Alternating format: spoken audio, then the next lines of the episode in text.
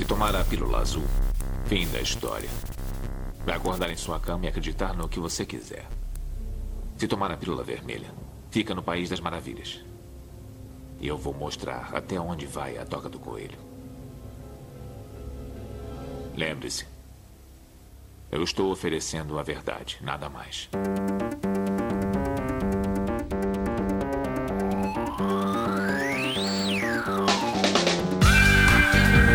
Magicando. Praise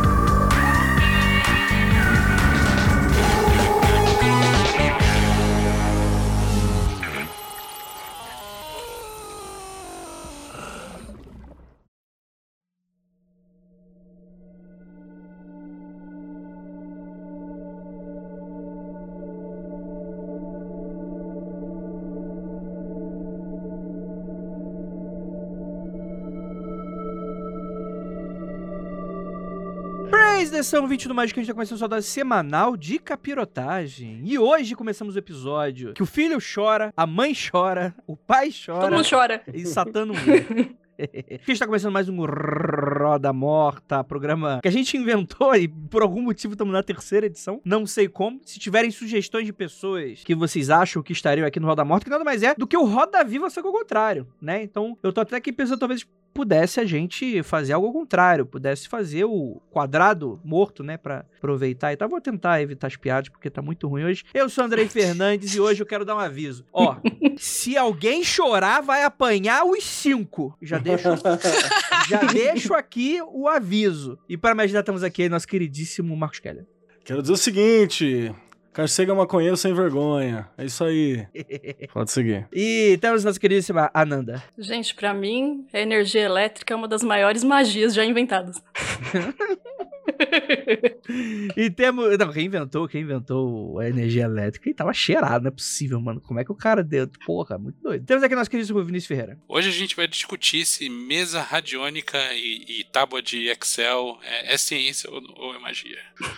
Perfeito, perfeito. A tábua esmeralda com certeza é física quântica. Vai descobrir isso aqui hoje. E temos nossa queridíssima Leve Andrade. Gente, se uma tecnologia muito avançada pode se confundir com magia, eu acho que arit... qualquer coisa acima de aritmética pra mim já tá no esquema eh, de magia. Cálculo 2 é alquimia, né? Cálculo 3 é noquiano. Eu vou, na verdade, requerer essa frase. Se você é burro o suficiente, como eu e a Lívia, qualquer coisa é indistinguível de magia. Qualquer coisa. A gente somos iguais a homens das cavernas cutucando algo com uma vareta. Então, meu Deus, Magic. E... É a Jay agora, se ela me explicar como funciona a energia elétrica, eu vou falar. Incrível essa magia. Não, mas Impressionante. é porque ela é globalista, né? Ela vai inventar, porque todo mundo sabe que a NASA, a NASA tem aquele logo que é a linguinha de cobra, né? Porque eles. É, Ai, meu já Deus. Viram essa? Já viram essa? Já, é muito... já, já vi, já.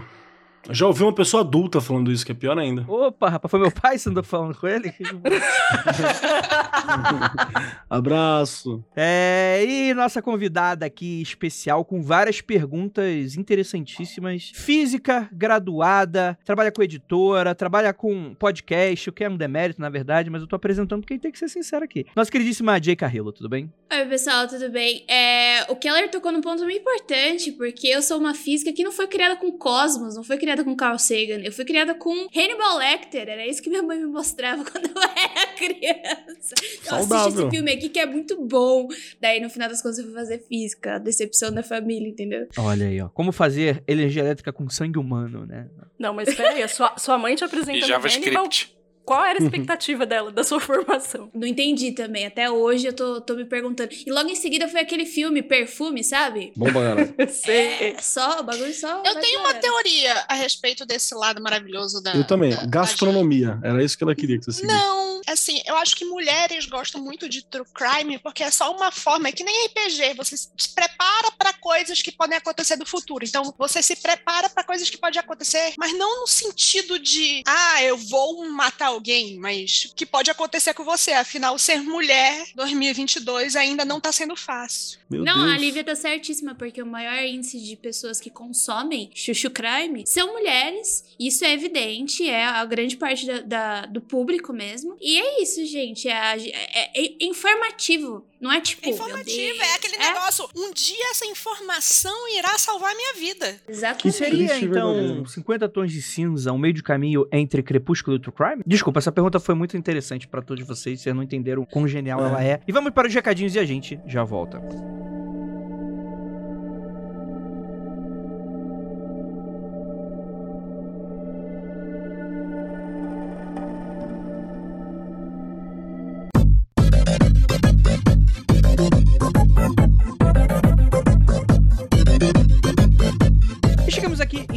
Recadinho do Magicando. Prometo que vai ser bem rapidinho. E pra você aproveitar esse episódio, eu só vou falar algumas coisas. Primeiramente, muito obrigado pra você que está aí escutando a gente, pra você que está sempre curtindo, comentando, mandando seus e-mails, você que manda e-mail pro rolê do Kleber, pra você que manda e-mail pro Humans of Esoterismo, pra você que manda e-mail pra gente ler no ar no Magic Coffee Break. Gente, muito obrigado a todos vocês e é claro, pra vocês também que acreditam nesse projeto, um passinho a mais, aquele que você tem como, claro, e quer ajudar a gente, você vai lá no apoia.se barra magicando. Lembrando, magicando com CK. Com mínimo de 5 reais, você participa do nosso grupo secreto lá no Facebook, apenas no Facebook, e pode ter o privilégio de acompanhar a maioria das nossas gravações ao vivo no YouTube. Você recebe um e-mailzinho na quarta-feira te avisando da gravação, beleza? Lembrando a todos, siga a gente nas nossas redes sociais, magicando em tudo quanto é canto, Twitter, Instagram, tudo você acha a gente, a gente sempre tá conversando, falando alguma coisinha, avisando dos episódios novos e por aí vai, tá bom? Então é isso, bora pro episódio, ficou magnífico. Bora lá.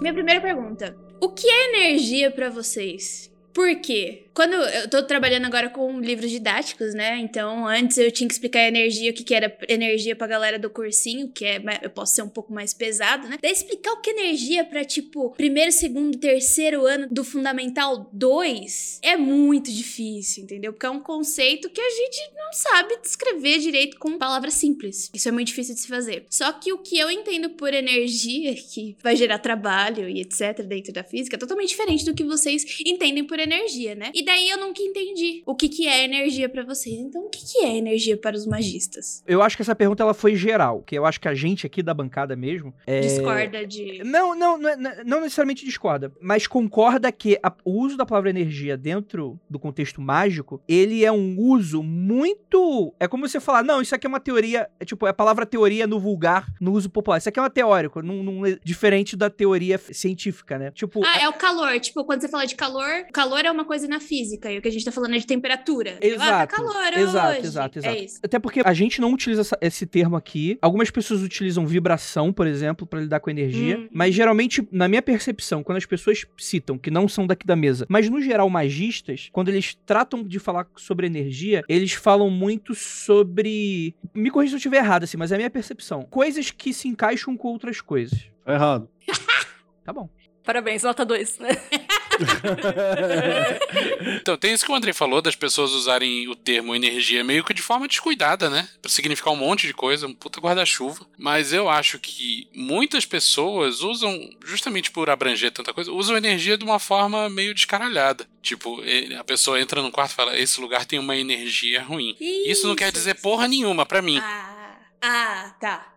Eu nunca entendi, tipo, tem uma energia ruim, mas o que é uma energia ruim? Tipo, você tá sentindo mal, você tá com dor de cabeça? Então, você... as pessoas, e eu não posso falar por, pelas pessoas, né? Falo por mim. As pessoas têm esse negócio de dizer que, ah, tem uma energia ruim, tem uma energia boa, esse negócio, esse objeto tem uma energia estranha. Eu acho que energia são formas de interação entre coisas. E eu não acho que exista uma energia que não esteja vinculada à matéria de alguma forma. Ou mesmo que essa matéria seja no campo de partículas, assim, sabe? Eu não acho que energia tem uma conotação moral, por exemplo. Isso não faz Não. sentido pra mim. Mas eu entendo que, por exemplo, o que as pessoas chamam de energia possa às vezes ser traduzido como sensação. Mas sabe o que é? É que tem um uso, puxar pra agora, contexto histórico. A palavra energia ela vem do grego. En, que é o é de dentro, e o ergoi, que é energia, que tá ligado a trabalho. Então, na verdade, o que é energia? Energia é o, o, o trabalho que eu faço, trabalho interno pra gerar algo, aquilo que eu faço pra gerar algo. Então, você podia dizer, por exemplo, que fulano de tal está com uma energia marcial, ele tá possesso por Marte, ele tá possesso por Ares, nesse sentido, ele tá trabalhado energia de Ares, quer dizer que ele tá com raiva, quer dizer que ele tá sobrecarregado de raiva, o trabalho interno dele tá sendo feito por aquela coisa de raiva. Então, você não tinha categorias divisórias como a gente tem hoje de compreensão, né? Uma coisa era física, tudo era meio físico, e tudo era meio, meio espiritual, e tudo era meio místico, ah, tudo, tudo mas era meio era alguma assim coisa. mesmo.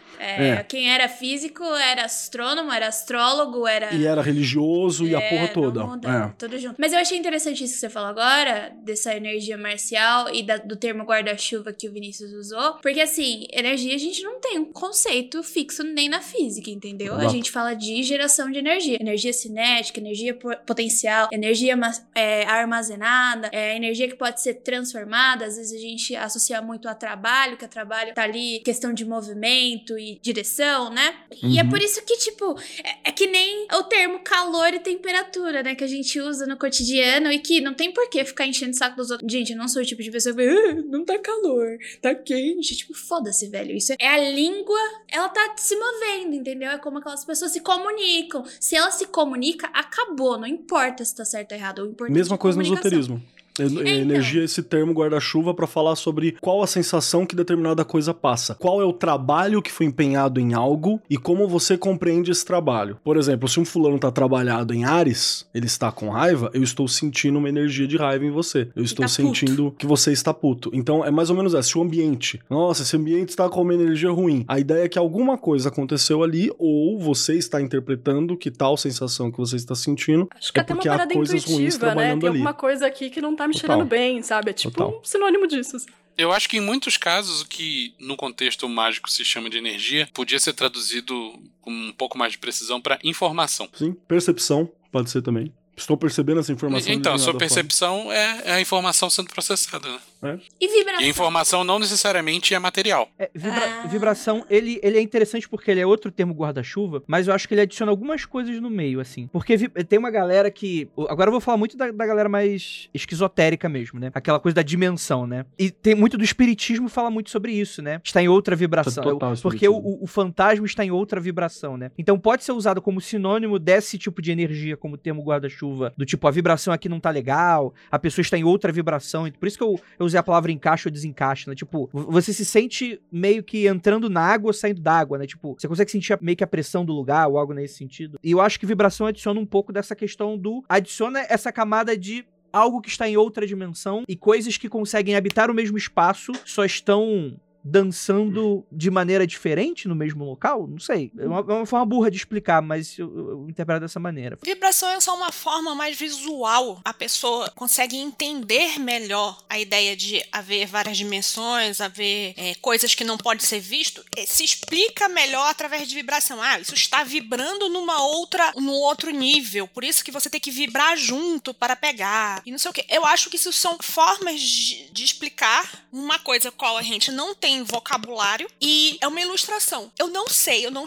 não estou afirmando, mas eu tenho certeza que esse negócio de vibração aconteceu na época que descobriram a teoria de, de- das cordas. Porque quando você usa, empresta um vocabulário de um outro grupo, você está pegando também emprestado São as analogias. isso. Você também tá pegando emprestado todos os os signos daquele outro grupo. Então, se eu tô pegando um vocabulário dos cientistas, eu tô querendo pegar, na verdade, a ideia de que, ah, então isso é, isso é científico, isso é mais sério, isso é mais crível. Pra pegar emprestado também é credibilidade. Ah, então é isso que eu ia perguntar. Ou seja, se você usar esses termos mais técnicos e que, tipo, ah, meu Deus, tá na academia. Se tá na academia, porque. é, Vale lembrar que nem tudo que é feito na academia se torna plausível depois, né? Então, A tipo. academia faz muita bosta também, né? É, exato. Tipo, a gente tem muita produção, essas produções, elas podem estar erradas, elas não vão servir de porcaria nenhuma, entendeu? Tipo, acontece, mas a produção. Também não vou descredibilizar a produção de, de- acadêmica, né? Que também vai muito pra frente. Mas existe essa possibilidade de dar errado. Mas nem tudo que se acontece na academia é tido como Verdade absoluta. sério e certo. Isso, verdade absoluta. Se a gente olhar para a história especulativa da- do esoterismo ocidental, a gente vai ver que esse é um fenômeno que acontece desde. Acho que é seguro dizer que pelo menos desde o começo do século XIX, que é quem escreve sobre magia, esoterismo, ocultismo, chame como quiser, sempre tenta se aproximar da ciência da época. Então hoje a gente tem muito o fenômeno da pessoa falando de magia em termos de quântico, porque é o que está na moda, né? Mas isso já passou pelo éter, que foi uma teoria científica que já caiu por terra. Já passou, já passou muito pelo galvanismo, que hoje em dia é o que a gente chama de eletricidade ou eletromagnetismo. E a literatura esotérica está recheada de exemplos que tentando explicar o inexplicável usando termos de ciência, justamente por falta de vocabulário ou por uma tentativa de, de ser levado a sério, né? Então, o magista, ele seria o vegano do rolê? Por que, que eu falo isso? Por exemplo, esse aqui é o bacon vegano. Não tem um Ah, grama de pronto. porco ali. Mas a pessoa eu vim pra ser precisa. ofendida duas vezes. A, a pessoa precisa. o bacon vegano não tem um grama de porco. Mas a pessoa precisa de um código. Porque se você falar, por exemplo, isso aqui é um Blobsks. O cara que, que, que não quer ser vegano, ele vai ter que descobrir o que é um Blobsks. Então, cara, coloca aqui, não. Isso aqui é um, é um bacon vegano, que emula o bacon, tem textura que a gente tá emulando bacon. Por mais que a gente brigue aqui se é ou se não é parecido e tal, a questão não é essa. Mas, sei lá, por exemplo, pegar berinjela, tudo é berinjela. Coloca coisa pra berinjela, coloca pra. Tipo, por mais que não sejam as coisas, é, nesse caso, pelo menos pra mim, é até bobo ficar brigando, que aquilo ali, na verdade, faz parte de um vocabulário que, que é da época. Eu acho que a magia, ela vai pra frente com a gente. E eu não tô falando pra frente evoluindo, melhorar, não é isso. Acho que a magia ela não fica parada, ela continua o que tá sendo dito, né? Ela não vai ficando pra trás, eu acho. O negócio do bacon vegano, do hambúrguer vegano, tem muito a ver com você tá ensinando toda uma população uma forma de uso também. Então é tipo assim, é uma coisa nova, não havia nomes e tal, então você se aproxima de alguma coisa que o uso é semelhante, tá? Também pode ser pensado isso, os termos que se usa em, em magia se aproximar do- da- de ciência. Mas o que eu vejo é que a moda de, por exemplo, de falar quântico, de não sei o que, é muito mais uma coisa de marketing, de querer a credibilidade só através do marketing, do que uma coisa de entender o que é realmente uma coisa quântica da física, entender o que que é aquele fenômeno sutil que a pessoa tá querendo nomear como quântico. Tipo assim, no dia a dia, fica só no marketing o que está acontecendo do uso do quântico dentro da magia. Minha opinião fecal. Vocês estão certinhos em, em várias questões, assim. É, primeiro que o conceito, a ideia de, das coisas vibrarem, esse termo, ele é um termo recente. Ele vai ser um termo que ele vai datar do início do, início do século XX mesmo. Se eu não me engano, se eu não me engano, no início do século XX, ele, ele vai ser colocado nas leis herméticas. A lei da vibração é a terceira lei hermética dentro do Caibalion. Caibalion, ele é recente. Ele quer se dizer um livro antigo, mas ele é uma interpretação recente e preceitos anteriores do hermetismo. Caibalion é do, é do início do século XX, salvo engano. Se alguém quiser fazer uma pesquisa aí também, só pra ter certeza, é, é mais ou menos isso. E aí, qual que é o rolê? Ele é baseado nas sete leis herméticas ancestrais, assim, que isso sim é uma parada do segundo século, tá ligado? É daquela ideia do, do Hermes Trismegistus, que era uma figura que alinhava Hermes, Tote e sei lá mais o que, que era um dos patronos do desenvolvimento científico, né? Ele era uma entidade que era, era compreendida como uma entidade construída. A, a ideia do Hermes é que ele era uma entidade que ele amalgamava, ele era uma entidade para representar os estudos mesmo, sabe? Ele era essa a função, era uma das paradas. E talvez fosse também o título de alguma ordem específica de pessoas que estudavam, a gente não tem como ter certeza. Mas basicamente a ideia da vibração é para ter uma correspondência com a ideia de que nada na realidade está parado, tudo se move, então tudo exi- existe uma alma no mundo. E a alma não é com, com a ideia de que você tem uma consciência, é aquela ideia de alma anima, né? Que é aquilo que dá vida para as coisas, aquilo que faz as coisas se moverem, anima mundi, né? A alma do mundo, aquilo que faz as coisas se moverem. Então era só para você não considerar, era para ensinar a galera a não considerar a realidade como algo estático, porque ela não era, ela é algo que tá sempre em mutação. E olha como aí você encontra alguma ligação com a ideia de vibração básica que você tem dentro da ciência, quando você começa a falar sobre a- a- as teorias da, da física quântica, física das cordas, o escambau. Você come- ainda tem uma proximidade, né? Então o Caibalion ele era esse momento de que tava fazendo essa costura. Os caras que escreveram o Caibalion eram religiosos, hermetistas, se não me engano, pelo menos um ou dois deles, essa não eram três, três iniciados. Um deles era o, o que você tinha como grande cientista da época, e o outro acho que era um nobre endinheirado que gostava de ciência, né? Foram, foram essa estrutura. Isso me parece muito mais filosofia. É, tipo, É é, filosofia. muito mais filosofia. Ele- o Caibalion ele é uma obra filosófica. É, então, é bem mais filosofia e eu acho que o que deve que dá problema é a galera que deturpa esse conhecimento e vai pra um lugar totalmente diferente, porque isso que Exatamente. você tá me falando. É, É incrível. exatamente. Porque a ideia dele é justamente que. Qual que é a ideia? Por exemplo, vou dar só mais uma ideia. Você tem a ideia da- do mentalismo, né? Que é uma das ideias que tem do, do Caibalion. O mentalismo é uma ideia no Caibalion que fala que o todo é mente, que o universo é mental. Só que você fala isso pro cara, isso aí, o semi-analfabeto que pega isso aqui, o cara que não, não pensa nisso, ele desenvolve a teoria do segredo. Sabe aquele o segredo? Mentaliza, então, que eu traz? tinha um amigo que acreditava. É- É Então. minha próxima pergunta, por sinal. O cara puxa isso, aí puxa o mentalismo, o segredo, puxa isso. Mas na verdade, a ideia do mentalismo dizer que todo é mente é pra dizer que o pensamento é um objeto simbólico e que nós interpretamos o mundo através de símbolos. Então você conversa com o mundo através de símbolo. Por isso que o todo é mente, que o universo é mental. Sacou? É, esse é o princípio. Só que aí a galera. né? O problema, nós chegamos à conclusão, de novo, Sei lá, no terceiro episódio a gente chegou a essa conclusão que ele vai falar. Chegou à conclusão que o problema é interpretação de texto. É o o problema mundo. do ser humano é interpretação de texto. Porque assim, o, é, sabe, isso parece um- um grande aquela brincadeira de telefone sem fio. Que vai dando A pessoa vai. Aí o Keller fala disso assim: ah, o mundo é tudo mente, porque não sei o que. Aí faz essa explicação maravilhosa. Aí o outro fala: ah, é porque o não sei o que dos símbolos, na verdade, eles acontecem. Aí o outro passa adiante e termina no segredo. Vai diluindo, vi- vi- vira uma homeopatia filosófica. Isso acontece no processo científico também, se você for Com levantar. certeza, uma, uma das 100%. coisas que o, que o, o Sagan estava sempre apontando para levantar o Carl Sagan novamente é que a gente gerou uma, uma sociedade altamente dependente de tecnologia e que não sabe operar porra nenhuma, tá ligado? A gente só conhece superficialmente. Isso vai ser um problema em algum momento, como já está sendo com o algoritmo, por exemplo. Acho importante a gente falar também que, tipo, tem tudo isso, né? O rolê do telefone sem fio, o rolê do, do Caibalion que o Keller explicou, mas a, a Lívia chegou a entrar um pouco nessa senda da má fé. Você querer dar credibilidade pra uma coisa que não se pretende ser ciência, que definitivamente não é e não precisa ser, e dar credibilidade àquilo é através de um discurso. E aqui eu vou colocar marqueteiro pejorativamente mesmo, de que não, mas Existe forma não pejorativa? Com licença, eu, em teoria, eu sou uma marqueteira, eu sou formada nesta bosta. é, eu sou profissional É de marketing também. Eu sou profissional de marketing. Continua pejorativo. Mas o, o discurso, a falácia marqueteira de que isso, eu vou atribuir isso à ciência pra me dar uma credibilidade. Por exemplo, se eu falar que isso aqui é supersticioso, as pessoas vão falar, ah, isso é ah, só superstição. Não, cara, isso aqui é ciência. Isso aqui, ó, os cientistas explicam, ó, tá o livro, sabe?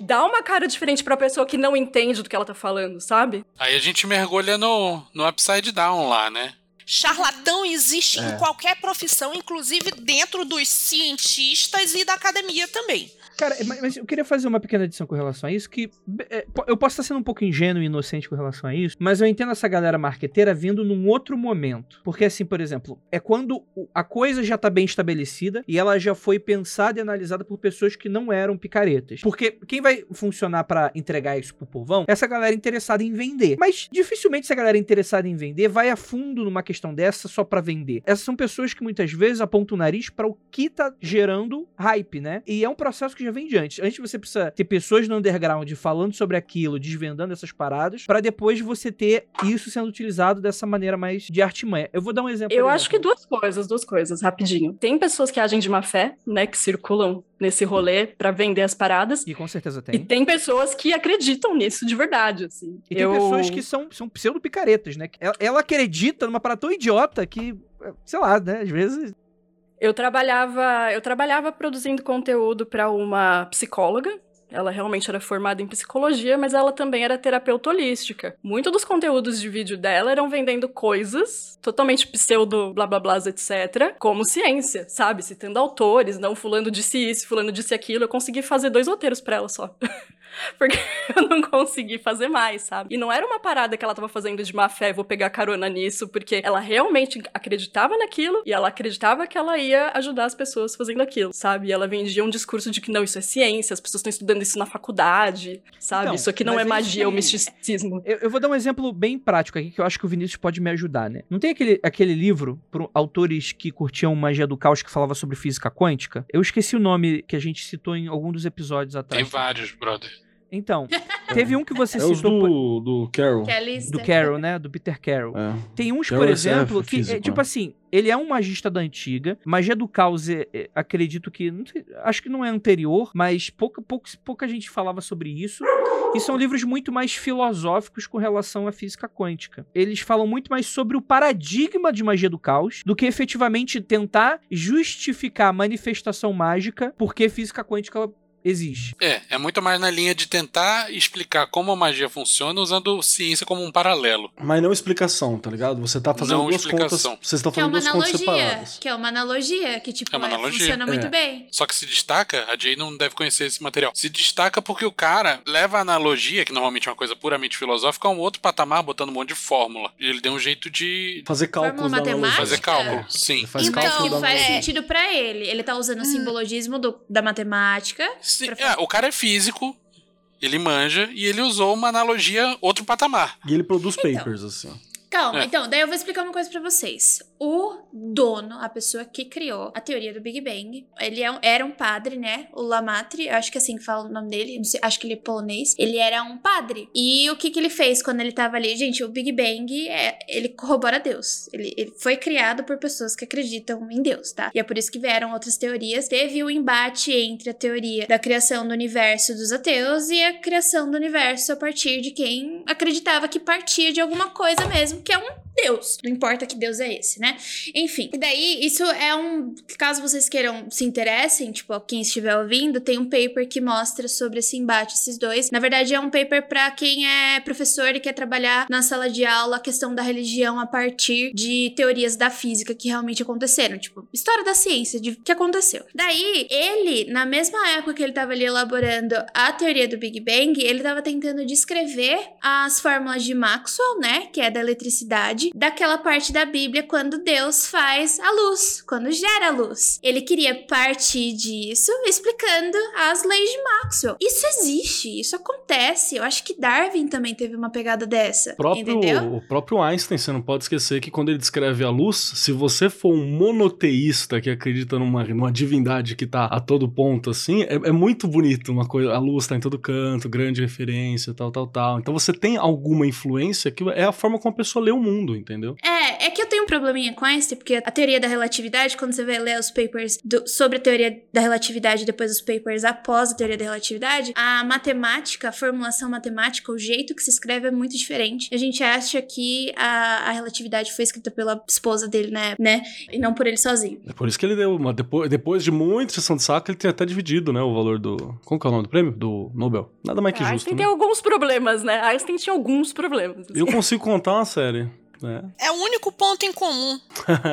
Ou não? Mas é só pra dizer que realmente, cara, a forma como o cara vê o mundo, a forma religiosa, a forma como ele faz a leitura de mundo vai influenciar a representação cultural dele e por aí vai. Por isso que hoje em dia, por exemplo, a Jay também tá, tá trabalhando com um livro didático e tal, você tem as discussões de etnomatemática. É uma forma de você ter uma forma matemática que vai ser influenciada pela forma como aquela determinada cultura tá observando o mundo. Então você tem outras propostas de, de relação com os números e com o que vai. O que deixa muito professor de exatos de matemática maluco, assim, porque fala, não, matemática é, É. uma coisa só, é universal, se Não, alienígena descobrir a mesma coisa. Não, é, é não. sempre engraçado, assim. Não, é por isso que é que quando a, a minha parte da formação da física, ela veio muito da física do cotidiano. Eu acho que foi por isso que eu me formei em física, tá? Se eu fosse continuar a fazer física do jeito que eu tava aprendendo as coisas, eu não tivesse a minha orientadora que mostrou os livrinhos dela. Olha, a gente fez uns livrinhos pra falar da física do cotidiano. A gente vai fazer o, o inverso. A gente vai começar a mostrar coisas que acontecem na realidade pra por último chegar na fórmula física.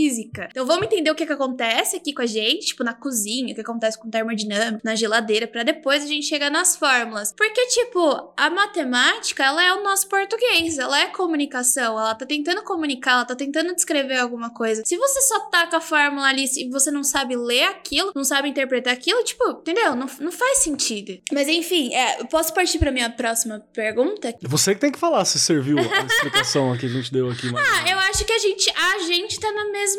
No Tá mesmo patamar, né? Porque é usar termos que eu não sei explicar direito que energia. é. Já quero deixar bem claro, tá? Já que eu critiquei Einstein. Eu não gosto de Einstein, tá, gente? Eu não gosto do Einstein nem do Carl Sagan. Pode vir todo mundo atrás de mim que tá tudo bem. Eu preciso colocar isso na minha vida, eu preciso aceitar. O Carl Sagan me deu um, um trabalho agora no, no mestrado, porque o querido, ele mesclou é, divulgação científica e ficção científica, e as pessoas não conseguem mais entender o que é divulgação científica e o que é ficção científica. Eu tinha que fazer uma matéria de linguística. o contato é muito bom.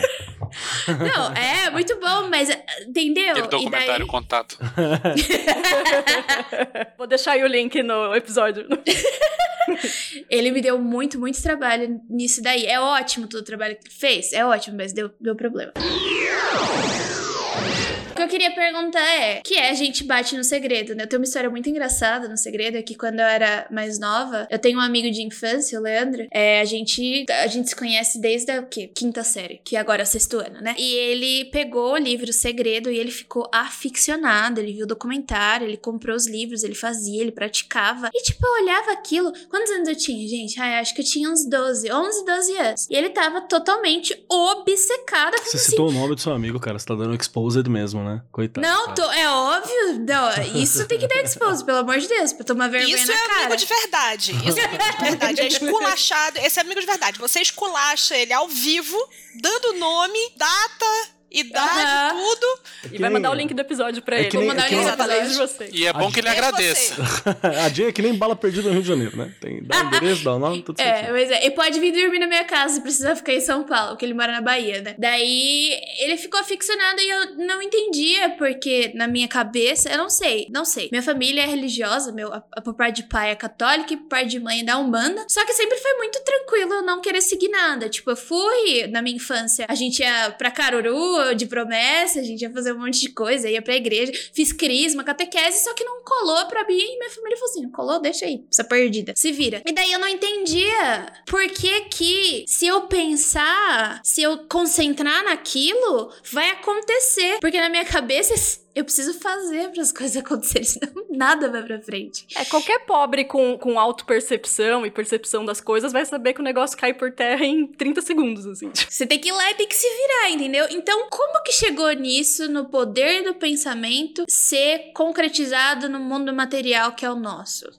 Eu quero, eu quero dar um exemplo disso daí, sem toda a carga de ser o segredo, de mostrar como, como esse mesmo raciocínio era chegado para outros grupos. Por exemplo, você já viu eu falar das autoafirmações? É tipo aquelas pessoas que, tipo, se olham no espelho e.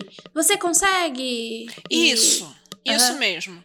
Então, isso daí tem mais a ver com mindfulness, com, com esse negócio. Tem lá, a pessoa vai lá, olha pro espelho, você consegue, você é uma gostosa. Cara, isso, Vai em frente. isso é psicologia Você positiva dos pode. anos 90, cara. Isso aí causou É. um dano mundial, assim. Assim, final dos anos 90, começo de 2000, isso tava bombando. Então, isso pra mim é a mesma coisa que o segredo. Só que é, em vez de pacote, cone de realidade da pessoa ser uma coisa mais mágica, é uma coisa mais coach. Sendo bem honesto, assim, eu acho que talvez possa existir uma carga disso, pode ter vindo dessa origem, mas a linguagem e a forma é muito diferente das questões esotéricas, na minha opinião. Eu cheguei a Não, o mas é a mesma livro- coisa. Eu tava no segundo ano, que agora sei lá que ano é. Foda-se. É segu- do ensino médio ainda é segundo ano, ainda bem não, não mudou, esse continua. Então, eu tava no segundo ano e de repente um amigo meu descobriu o PNL. Caralho, Que eu confundo sempre. Desculpa, me explica só o que que é PNL, que eu confundo com PNLD, que é o Programação neurolinguística. Programação Neurolinguística, tá? Eu não sei direito o que é, perdão. PNL é uma pseudociência, e eu posso falar isso tranquilo porque é isso mesmo. É, Tá bem, que, tá que tudo bem. afirma que você tem como entender e replicar determinados padrões de linguagem, tanto verbal quanto não verbal, para causar efeitos desejados. E eu já vi isso acontecendo, por exemplo, de você estar conversando com uma pessoa e você, usando determinados gatilhos e tal, fazer a pessoa concordar com uma coisa que ela não concordaria normalmente. Vendedor faz muito isso. Esse é o poder da Faz o cara sair da loja né? falando por que, que eu tinha 30 mil e saí com um carro de 50 mil da concessionária. O cara me convenceu, mas eu tô feliz. Eu tenho uma dívida enorme, mas eu tô feliz. Sabe? Esse, esse tipo de coisa que é de linguagem e de você pegar microexpressões da pessoa e tentar replicar e ela vai se identificar com você. Tem uma base na psicologia, mas virou uma outra coisa e começou a enveredar pro lado muito esotérico. Mas tinha alguma base e hoje em dia já é uma loucura foda. É isso. E esse meu amigo que descobriu o PNL, naquela época não tava tão louco assim, e, e ele achou isso mágico. E era a magia dele, de que, que na cabeça dele era ciência, porque ele separava magia de ciência. E tipo, não, isso não. Eu posso entender, convencer e não sei o quê. Me parece muito o, o mindfulness é tipo uma aplicação dessa PNL pra dentro. Tipo, a pessoa vai lá e faz as afirmações e tal. Isso pode ajudar pessoas? Pode. Isso pode. é, é, são ferramentas. Me parece que são ferramentas. O problema. O problema é o que as pessoas fazem com essas ferramentas, o que pessoas mais intencionadas fazem com essa Eu ferramenta. acabei de me dar conta que eu pratico PNL reverso todos os dias na frente dos espelhos. Eu, eu Meu Deus, olho pro Ananda. espelho e falo, vixe, tá foda hoje, hein, filha? Tá acabado, hein? Que fracasso, hein? Você olha lá é- espelho e é- é- você tem que fazer o seguinte: você olha pro espelho e hoje você não fala. vai, hein? Sua gostosa. Hoje você vai levantar da cama e vai ser produtiva. Nem fudendo. Não, não funciona. Daí eu ia fazer um paralelo, né? Uma analogia. Isso é muito daquela moça lá que falou, né? Que eu não vou dar nome, que senão vai dar problema. Ah, tô com um problema em casa, não sei o quê. É, vire sua própria escola. Por que você não funda sua própria escola? Tipo, tô com problema com as crianças aqui com a escola. Sabe o que eu posso fazer? Fazer? Funde sua própria escola. É tipo mais ou menos isso, né? É muito fora da realidade. Tipo, Então, é, Exato. saiu lá da década de 90 enquanto um- uma psicologia aplicada e vendida e chegou no coach atual e tá tipo assim, o que você tem raiva não é disso, o que você tem raiva é do capitalismo. é, com certeza. É do capitalismo mesmo que eu tenho raiva. Pelo que você falou da crença do seu amigo, tal, Leandro. Ele né? não é mais, tá? Leandro. Leandro agora hoje ele é gente boa. Agora Ele encontrou ele é... Jesus. Não, ele é fã do capitalismo, ele trabalha pra uma empresa multina- multinacional, não tenho certeza. Ele ganha dinheiro pra caralho. Não sei, eu, ele te- eu tenho Tá vendo? certeza. Deu certo pra ele. Ca- Não, ele, ele, ele se arrepende É, o segredo funciona. que merda. Ele veio Desculpa, aqui me visitar e a gente foi no, numa livraria. Daí, tipo, a gente viu o livro, né? Porra, ainda imprime o livro. Daí ele, Jay, você lembra? Daí eu olhei pra cara dele, mano, eu não acredito que você conseguiu cair nessa. Dele é verdade, né? Ainda bem que eu saí. Imagina se tivesse continuado. Você foi na livraria, vocês viram o segredo, ele, porra, né? Foi muito otário, né? Mas eu li, mas tudo bem. Aí ele foi do lado e comprou o livro de coach. Não! ele comprou Annie Rice. ele comprou Annie Rice e eu dei um livro da Octavia Butler pra ele, que eu tava tentando angariar ele pro lado mais da ficção científica toda cagada que a gente vai ler e vai ficar triste. Alguém precisa estudar em algum momento quem foi o satanás que visitou a Anne Rice em algum momento da vida, ou, ou se os vampiros reais foram lá e, e ameaçaram ela, porque em algum momento ela largou o bagulho vampiro e começou a fazer biografia de santo. A gente precisa entender o que que foi que aconteceu. Ah, não, é, dá pra entender o que, que aconteceu, né? A vida dela toda cagada. Aconteceu muita coisa muito É, eu ruim não na sei, vida eu, que- eu não dela. conheço, eu queria mesmo saber o que, A, que a história com a filha dela. Ela teve uma filhinha, enfim, é bem triste a história Ah, da eu Anne Rice. então. Porque na meu, no meu cânone pessoal, o pessoal do Vampiro à Máscara chegou na casa dela e falou assim: você revelou coisas secretas. Não, não. Eu sei que o Entrevista pro Vampiro é um, uma- um mecanismo de luto dela, eu acho. Eu posso estar errada, mas foi algo assim. A história da Anne Rice é, é triste. No mais, leiam Anne Rice, que é bom pra caralho. É muito boa. Ela, ó, não os livros de santo dela, mas os de vampiro é da hora. Eu ia contar pra vocês uma história engraçada envolvendo o segredo também de uma professora minha que eu tive no ensino médio que reservava 10 minutos da sala pra gente deitar a cabeça na carteira e visualizar a gente se formando. Ah, não. Conseguindo. Não! Você tem que estudar. aula Da hora, da hora, da hora. Vou adotar. baseada nos princípios do segredo, Não, assim, pra não gente pra dar pensar, descanso, visualizar, visualizar. E eu achava isso muito engraçado e aproveitava pra cochilar, porque eu trabalhava o dia inteiro e chegava à noite cansada na escola e dormia. Exato, certa genial. estava você. Você que estava certa. Então, eu acho esse- todo esse negócio do segredo, a, a homeopatia da função lá em cima. Eu entendo que veio de um negócio que tinha, que era tipo assim, é você parar pra pensar quais são as suas seus objetivos, você sair do estado que, que a gente fala de, de você ser o NPC da própria vida, né? Hum, essa frase é ótima. Mas o negócio virou tão homeopático que certa tava Nana em dormir. Uhum, com certeza. Eu queria levantar uma bola aqui que as pessoas que acreditam loucamente no segredo, principalmente nas manifestações mais loucas do segredo, acreditam na possibilidade de não apenas se convencerem de que elas foram feitas para o sucesso e que as oportunidades boas virão. Não é uma coisa só mental. O segredo entende que você é capaz de produzir mudanças objetivas no universo material ao seu redor através da força do pensamento, né? Mas E só da aí força a do gente- pensamento? só, da força do pensamento. E, e essa aí, eu- esse eu acho que é o ponto da loucura que a gente não consegue explicar com apenas com psicologia. Aí entra a magia hardcore. É porque daí eu acho que, tipo, por exemplo, você é fadada ao sucesso. Eu não consigo ter essa autoestima, porque eu tenho certeza Ah, que eu fui é fadada ao fracasso. O público-alvo. Você não leu o segredo. Não, Você não vamos, leu. vamos fazer um levante aqui. O público-alvo do segredo, ele é quem? É americanos, o americano médio,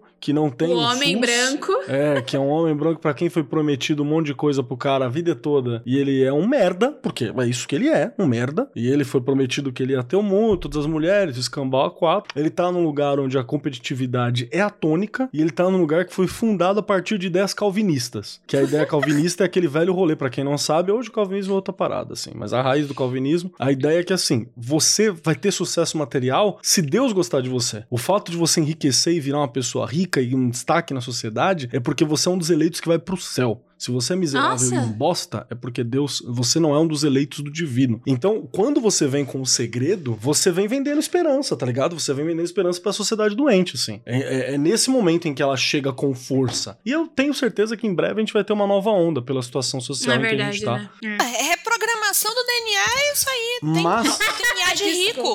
é, mas, deixa eu puxar uma parada aqui que é Libere importante. seu DNA milionário. Existe poder temporário dentro da psicologia positiva. Que é esse rolê. Por quê? Porque às vezes você tá na bosta e Existe você precisa, mesmo. você precisa dar aquele up, tá ligado? E você se engana e você dá aquele, aquele, aquele respiro. E isso pode te fazer conquistar algumas coisas, seja porque você meteu o louco e é sorte, seja porque você meteu o louco e faltava um pouco de coragem pra conseguir alguma coisa. Ou Então, porque arriscou alguma coisa que você não arriscaria. em Exatamente. Eu, eu vou chamar de tunelamento. Agora eu vou trazer a coisa da física. Tunelamento dos elétrons. Vai passando, vai passando, vai passando. Chegou uma hora que uh, dá certo, entendeu? Exatamente, Minha não, vida mas é inteira isso foi mesmo. por tunelamento.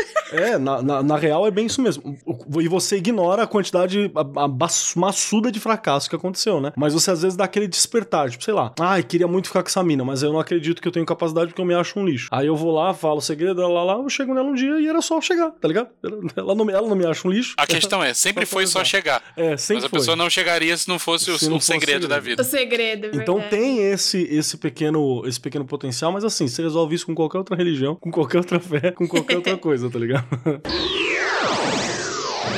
É, então eu vou partir pra próxima antes de chegar no famigerado física quântica, né? Eu tô deixando por último. Porque, gente, nem eu entendo de física quântica direito. E quem entende de física quântica só entende de física quântica.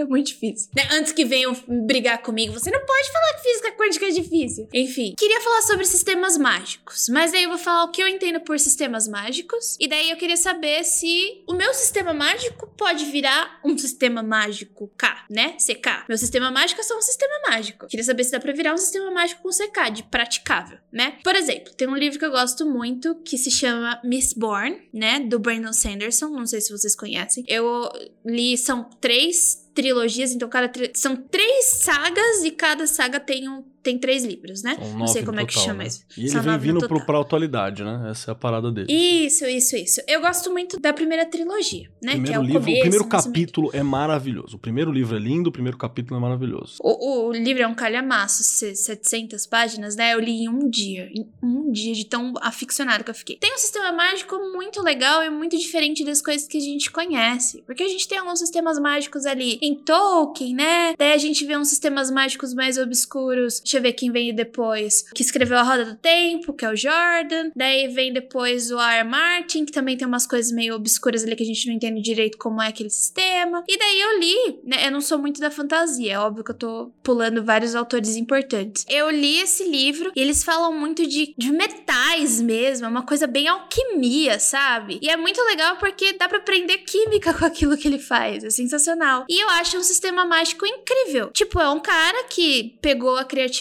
dele, pegou o que ele sabia, o que ele pesquisou e criou um sistema mágico. Esse sistema mágico é de dobras, basicamente, que você tem o poderzinho do metal, do cobre. Cada um vai te dar um- um- uma qualidade diferente, entre aspas, né? Se eu fosse um uma escritora e criasse um sistema mágico, poderia usar na minha vida, tipo esse? Eu quero alguma coisa, vai. Eu quero. Eu, eu tenho. Eu acho que eu tô tentando fazer analogia com os trabalhos mágicos que vocês fazem, porque vocês fazem trabalhos mágicos. É isso. Será que isso pode, esse meu sistema mágico poderia virar uma forma de, de eu fazer um trabalho mágico? Olha, Jay, eu não li quase nada do que você citou aí, exceto o Tolkien e o George Martin. Mas, tomando por, por parâmetro as coisas de fantasia que eu li, praticamente qualquer sistema mágico de fantasia. Você consegue adaptar ele para ser um sistema mágico real. O que você não consegue é ter resultados tão impressionantes quanto dos livros de fantasia. Você não pode esperar que, que você vai fazer, sei lá, um- uma parada se transformar em outra, sistema. Não quero citar a transfóbica doida, mas você não pode querer fazer. Bola de um... fogo, bola de fogo. Bola de fogo. Bola de fogo é um bom exemplo.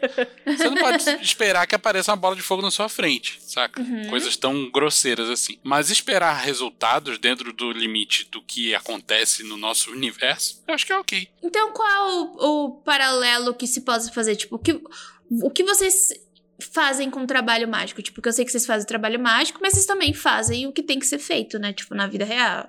Eu vou tentar traduzir, vou tentar fazer uma ponte, assim, com uma com linguagem. Para pra pensar, magia pode ser considerada várias coisas. Uma das coisas que você pode considerar magia é linguagem. Magia é uma forma de comunicação com você e com o mundo, né? Uma, uma forma de intersecção de um pro outro. Um sistema mágico, ela é uma organização que você tá criando na tua cabeça para você compreender uma parcela daquela realidade, daquele mundo que tá posto. Ela é bem isso. E aí eu levanto novamente o rolê dos alquimistas. Todo alquimista, ele tinha um sistema mágico, um sistema científico, que era uma mistura dos dois, que era dele. Era dele. Era como ele interpretava o mundo. Era aquilo, era a forma como ele via o mundo, né? Essa era, era a estrutura como ele observava aquela realidade, como ele considerava aquilo. Então, dá pra qualquer coisa que você considerar ter essa interferência. E aí que tá. A linguagem, como qualquer outra, ela tem uma única função: comunicar com os outros e elevar teu potencial de compreensão do mundo que tá à volta. Se você desenvolve um sistema mágico que facilita a tua compreensão do mundo que tá à volta, melhor. Então você vai ter uma variação aqui que é o seguinte: por que que quando se eu for pra Tailândia eu tô fudido? Porque eu vou reconhecer as coisas na Tailândia que são que eu tenho aqui também, que eu tenho um paralelo no meu idioma. Se eu não conhecer o idioma tailandês, tem várias coisas que eu não vou reconhecer, porque eu não tenho uma linguagem pra interferir naquele mundo. Tá, daí tem uma coisa que você falou que eu não entendi. Como Vai. que o sistema mágico ele pode me ajudar numa melhor compreensão do mundo? Por exemplo, você quer muito melhorar a tua percepção do mundo. Isso eu tô trazendo pro nível de linguagem. Digamos que você tem uma prova pra fazer. Legal, vai. aham. Você tem uma prova pra fazer. Boa. E você não se sente, não se sente pronto pra aquela prova.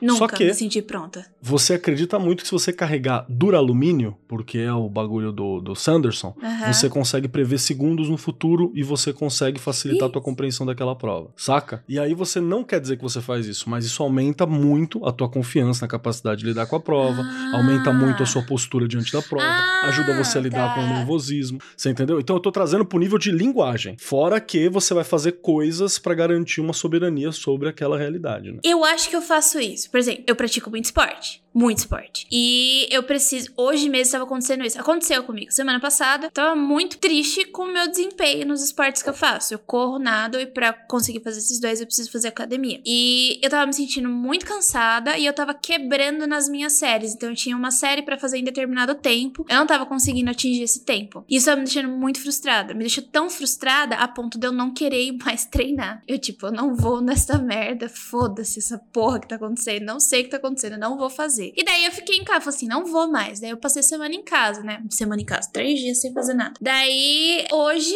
quando eu, eu sentei, cheguei, fui nadar hoje. Sentei e falei pro meu professor: Estou triste. Eu preciso resolver isso. Porque senão eu não vou conseguir nadar mais. Daí ele falou comigo: Não, a gente vai trabalhar. A gente chama de trabalhar a sua cabeça. Você vai trabalhar a sua cabeça para que você não quebre. Você vai sentir o seu corpo para ver qual é o seu limite, como você vai poder controlar isso para você não quebrar. Então, basicamente, meu trabalhar a minha cabeça é eu entender o que está acontecendo comigo para eu ganhar Foi- confiança e conseguir fazer Foi te aquilo. capacitar numa linguagem que você não tinha pra perceber um aspecto da realidade que você não acessava porque você não tinha como lidar com isso. Imagina que magia, num nível mais compreensível, ela é basicamente isso. A diferença é que você mete velho e você acredita mesmo que você consiga cons- eh, conquistar algo que é um pouco além do que a linguagem por si só consegue. O sistema mágico serve pra fazer essa intersecção. Ah, e tem os outros níveis também, né, Kelly? Por exemplo, muita gente acha que magia, um dos principais objetivos é conseguir coisas mundanas, fáceis e rápido. Dinheiro, Dinheiro, emprego,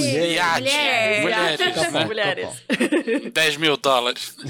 Mas então, por exemplo, o cara vai lá faz uma magia pra fazer para conseguir dinheiro. Se eu fizer um paralelo de uma coisa alquímica, ele pode fazer uma magia pra materializar ouro. Isso não significa que vai aparecer uma barra de ouro na frente dele, mas pode ser que ele assim que termine de fazer a parada, toque o telefone, um amigo dele que ele não vê desde a terceira série falando: "E aí, tem um frila aqui, lembrei de você", saca? Isso é a materialização de ouro num nível muito simbólico, tal, tal, tal. Mas às vezes se faz magia pra conseguir objetivos desse tipo. E eles acontecem, quando acontecem, de forma simbólica normalmente. É que aí tem aquele rolê. Pode ser várias coisas. Pode ser que, na verdade, ele só acreditou muito naquilo e aconteceu, como a gente falou. Ou pode ser que, sei lá, ele deu pistas. Por ele estar tá confiante, mostrou alguma coisa no Instagram, tá ligado? Conversou com alguma coisa, postou algo naquele processo e aconteceu. A gente não sabe qual é o, o fio da realidade que ter feito aquela ação puxou para chamar aquilo exatamente, né? É isso que a gente chama de magia, ela é sutil, né? Jay, tem um. Não existe consenso em nada do que a gente está falando. Esse é o, o, ponto de vista do Keller, que, que eu compartilho muito.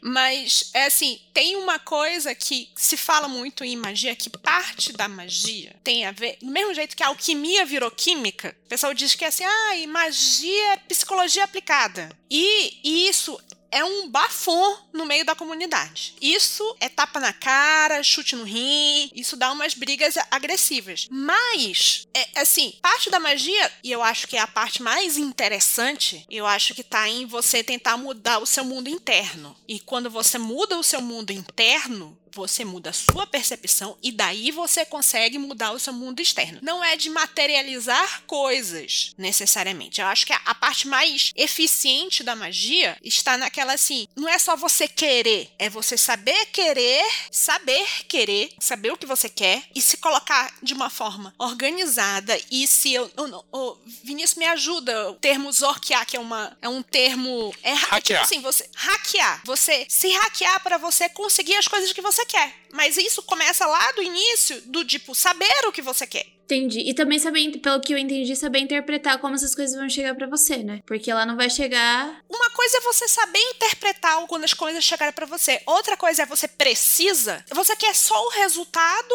ou você quer entender como aquilo você, você quer ser um teórico ou você quer usar isso como ferramenta? Entendi. Se você quer usar isso só como ferramenta, é que nem as pessoas que, ah, eu uso o computador. Foda-se aqui. Na hora que quebrar, eu vou lá com meu amigo macumbista e e mando consertar. Diz que M para macumba. Para né? macumba né? de a hora computador. que a impressora quebrar, você leva pro macumbeiro. É, não tem outra forma. Isso, é. você leva pro macumbeiro. A outra é você, eu quero entender como funciona, eu quero saber como é que você faz o algoritmo por trás do TikTok funcionar, que ninguém sabe até hoje como essa merda funciona. Eu, eu, eu, acho interessante que a gente tá reando aqui várias coisas, mas uma coisa muito interessante, eu vou fazer um paralelo com o segredo, e que é algo que a gente já criticou aqui outras vezes o segredo, que acho que foi o Keller que falou, né? Que o segredo é a magia, só que sem a parte da técnica. É só, tipo assim, você acredita nas coisas, as coisas funcionam. Só que, tipo, é como se você falasse assim, ah, como eletricidade funciona? E você falasse pra pessoa, é, ah, é só apertar aquele interruptor que ela liga. E, tipo, e, só que a pessoa não sabe fazer a parada, saca? Tem um pouco disso. É, é mas. O é... segredo é mais ainda, tipo, é você se importar menos ainda com como a coisa funciona, né? Não, mas é interessante porque a gente tá rindo bastante muito do que a magia é bastante útil, que assim, a gente tá tentando usar bastante das analogias do paradigma psicológico, criar uma ponte para tipo, porque é, é, até isso é linguagem, né? Porque como você não é, não tá inteirada da, das questões das diferenças de paradigma, vai ter gente que não gosta da explicação psicológica, do tipo, ah, você tá hackeando seu próprio cérebro, criando uma outra linguagem, um novo alfabeto, né? E aqui é, é, acho que todo mundo falou um pouquinho disso, e eu reitero aqui, quando você cria um, um alfabeto só para você, um novo alfabeto, passa que você consegue enxergar soluções para as coisas do cotidiano que às vezes você poderia não enxergar antes, por exemplo, né? Do tipo, porra, perdi o um emprego, e aí? Eu vou ficar aqui. Você pode ir procurar emprego, você pode ir no, no, sei lá, páginas amarelas, você pode bater de porta em porta, e você pode fazer tudo isso enquanto tá evocando algum deus ou alguma coisa assim. Isso também é um pouco da religião, né? É, é, se confunde uma coisa com a outra, é, às vezes. Eu, eu, confundo bastante, porque às vezes eu não sei qual é o limiar entre a religião de você ter fé, né, em uma religião, ou de você ter fé naquilo que você faz, porque ter fé é acreditar em algo, certo? Eu acho complicado colocar todas as religiões no mesmo balaio, mas acho que tem uma diferença fundamental de postura entre magia e religião. Que religião você faz por onde para merecer a dádiva de um deus, de forma muito genérica. E na magia você faz por onde conseguir a parada independente de intermediários. Mas tem os pontos de conexão o... aí. Tem, tem. Eu tô falando do jeito mais genérico possível. Isso foi a coisa que eu mais gostei da magia quando eu comecei a me interessar. Que é isso assim, isso para mim era tirar um intermediário, sabe? Tipo assim, ai, porque eu tenho que me esforçar para fazer uma coisa aqui, para não sei o quê, para conseguir uma dádiva no meio do caminho, porque eu Você não preciso... tem mais o chefe, você não tem mais o chefe. Eu não tenho mais o chefe, é tipo, você virou o seu próprio chefe pro mal e, e pro bem. Tipo assim, todo mundo sabe que quem é próprio vai chefe ser sabe que você trabalha triplicado. Você trabalha muito mais quando você é seu próprio chefe. Você não tem final de semana, você não tem nada. A E daí vem todas as analogias com um pacto com o diabo. Aí, Olha onde a gente chegou. A responsabilidade vai toda pra cima de você. Mas o fato de você pegar essa responsabilidade pra você e não acabar colocando parte do trabalho, parte da responsabilidade pra outro, pode ser uma coisa também libertadora, entendeu? Tipo, é a minha força de vontade. Eu tenho ferramentas para ajudar essa força de vontade. Ferramentas mágicas, ferramentas psicológicas, ferramentas coisas, mas no final é uma questão de força de vontade. Só que não é uma força de vontade que nem a história do segredo, que eu vou ficar aqui, ah, meu Deus, vou ficar mentalizando, vou ficar mentalizando. Não, Você trabalha, no caso. você trabalha. Tem um. um E mais do que trabalhar, ela te dá tem autonomia. um do- dos. Nossa, Autonomia é uma coisa importante. Você ter autonomia. O segredo não te dá autonomia. Isso. Você tá sempre dependendo do universo novamente ou de Tem algo. o, o provérbio Yorubá, né? Enquanto vai rezando, vai fazendo. Senão, porque aí também não dá, né, gente? Então, Porra. tem uma, uma história de um magista muito famoso, que tem um dos nossos livros, que é o, o Babalon, né? Que ele fala assim: ah, pô, mas você faz magia todo dia? Ele disse: faço magia todo dia. Todo dia eu acordo e faço um ritual muito prolongado. Eu tomo uma poção mágica todo dia de manhã, que me ajuda a acordar. Aí eu faço um ritual prolongado de dia inteiro, que se chama trabalhar. No final. Ele acorda, toma café, vai trabalhar, volta pra casa e esse é o ritual dele pra ganhar dinheiro. E no fim do mês, é certo, tem um cheque esperando ele. Muito bom. Entendeu? É tipo, é que nem a história da Nanda, que é muito mais bonita a história da Nanda, mas Mas olha a sucinta. diferença que você tem aqui. Ele tá fazendo um ritual pra ganhar dinheiro. Essa é uma forma como ele tá, tá lendo. Ele não tá se escravizando num trabalho que ele não gosta, serviço de outro. Você tem uma alteração da percepção de quem é prioridade ou de qual é o ponto. Isso facilita pra ele, por exemplo, se um dia ele precisar largar o trampo, ele vai ter menos tempo, porque ele não menos medo, porque ele não sente que ele é dependente daquele trampo. Ele sabe que é ele que tá fazendo o trabalho. Então tem algumas questões que é um rolê de linguagem novamente pra dar autonomia individual. E isso é um dos campos da magia. Na hora que você estica ela, você sai da linguagem, que é só da relação com o mundo, e você vai pra relação da magia com criatividade, aí é onde outra coisa revolucionária acontece assim, que é a hora que você realmente cria no mundo coisas únicas e que não tem. Aí a gente quebra o limite entre magia e ciência e a gente vai pro limite entre magia e é um arte. outro rolê. E é outra fronteira. É outra fronteira. Respondendo rapidamente sua pergunta, Jay, com magia do caos, dá pra você criar um paradigma aí só usando Mistborn. Só, só não come não, metal porque... porque- é tóxico, né? Mas, tem... Não, não. Mas carregar o metal, encostar não. na pele, dá pra você fazer um rolê desse. Porque é muito da hora. Faça várias pulseiras, tá ligado? E você se co- encosta na pulseira que você precisa quando você precisa de tal efeito. Ah, usar, carregar, né? ó, Tipo, um amuletinho, etc. Eu acho que também são os nomes, né? Sistema mágico da literatura não tem nada a ver com o sistema mágico do mágica que se é praticado, né? Mas eu não sabia qual, é o, o que era de fato, né? Então foi esclarecedor. Deixa eu só falar uma coisa que eu acho que vai ser legal pra todo mundo, que é tipo assim, é muito difícil você achar na ficção sistema mágico parecido com a mágica re- real, simplesmente porque não é tão cinematográfico. É o mundo das trevas, cara. Não Qualquer é- coisa do, do RPG. Não é tão. É, sim. O, Mago o- Ascensão. o- eu disse que é difícil você achar. E, e Mago Mago. Ascensão e Bernard Cornwell. Isso. Mago Ascensão é um negócio que eles pesquisaram para caramba e deram uma exagerada pra ficar mais Bonito de se ler, né?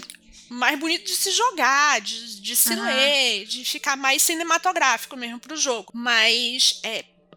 Cara, eu não consigo pensar outro. É, mago, o RPG da- do Mundo das Trevas, ele tem uma pesquisa vasta dentro de toda a literatura e toda a prática mágica dos anos, até os an- o início dos anos 2000, ali, fim dos anos 90, início dos anos 2000, total. Inclusive até uma crítica, assim, que várias, você pega Lobisomem Apocalipse, ele tem várias práticas e ritos xamânicos onde ele não fala de onde que veio, nem, nem dá o, o tributo aos povos originários que trabalhavam, sabe? Foram muito sacanas com isso. Uhum. Porque você não tinha nem essa, essa olhar de, pra, pra direito indígena, era uma coisa que a grande, uma grandes empresas não, não, não tinham, né? Não tem. E- é, não tem até hoje. Mas muitas das coisas que estão ali são práticas xamânicas possíveis, assim. É, Sakura Card Captors, né? Eu amo Sakura. Gente, só pra. Eu, tipo, assist, eu assisti anime muito mais tarde, não assistia TV quando era criança, né? Então, pra mim, Sakura Card Captors, eu ainda sou totalmente encantada por aquelas cartinhas de tarô. Eu acho sensacional, perfeito, entendeu? E elas ainda ganham vida e elas são super bonitas. E é uma. A analogia, tipo, é uma referência direta ao tarô, né? Tipo, tudo que tem ali. Então. É o Mago Clow, né? O que, que aconteceu? Eu já, pela conversa que eu tô tendo aqui com vocês hoje, eu já vejo, e também já conheci muito, né? Eu, eu ouvia Magicando, pode não parecer, mas eu ouvia Magicando, e eu já vi muito vocês falarem, principalmente as meninas aqui da mesa, sobre charlatanismo, e principalmente em relação às mulheres, né? Como você quer, enfim, a mulher só se fode pra onde quer que ela vá.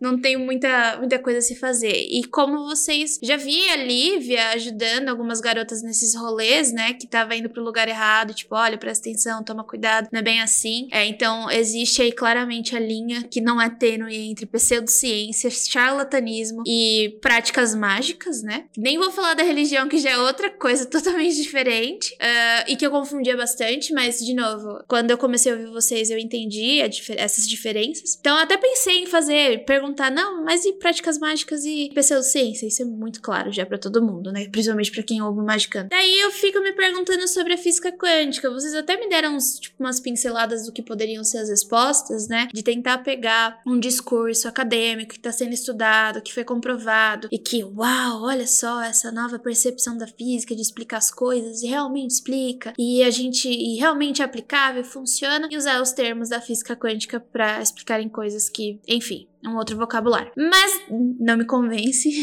porque a gente falou de vibração, e vibração é uma palavra muito usada, né? E a gente tem a vibração na física quântica, principalmente dos que a gente fala de partículas, né? Eu tive uma conversa, eu expondo todos os meus amigos aqui, né? Bianca Maria, beijo! A conversa que eu tive com a minha amiga recentemente, ela tá na área de física de partículas, ela trabalha com QCD, eu não sei qual é o nome em português direito, mas se chama Quantum Chromodynamics. Ela trabalha ali com aquela força forte entre dos gluons com os quarks, né? Tá inventando palavra, né? É, não tô inventando. Não, gente. Tem as três são, palavras são... aí que eu nunca tinha ouvido falar. Quark é aquela onomatopeia que eles usam no Pato Donald. É, o Pato Donald caipira, né? É o quark. Não, o quark é uma partícula fundamental. Eu tô falando de interação forte. Eu, eu, espero que eu não esteja falando coisa errada. Por quê? Porque eu não entendo de física quântica. A gente tem uma matemática, é uma matéria chamada Métodos da Matemática, do qual a gente aprende a matemática. Tem uma pincelada de tensores também, pra gente entender eletrodinâmica, e mecânica quântica. A gente tem até uma pré-matéria, que é a estrutura da matéria, para a gente ter uma introdução do que é física quântica, né? E eu sou muito ruim nessa matemática. Gente, essa matemática é muito difícil. E eu tava conversando com ela, né? Que, tipo, óbvio que a gente tá tendo problema na academia por causa das bolsas. Ela é uma aluna, assim, exemplar, ela nunca reprovou, nunca teve uma nota baixa na vida. Já tá no doutorado e a FAPESP negou ela. Por quê? Não por causa do currículo dela, mas porque a gente tá numa zona desse país, né? E ela virou pra mim e falou assim: Eu não sei fazer mais nada, eu só sei fazer QCD. Quem que usa QCD? Vai trabalhar com QCD é caixa onde, supermercado caralho? não usa força forte, não? Eu vou fazer o quê? Eu não sei fazer mais nada, não sei física quântica. Ninguém.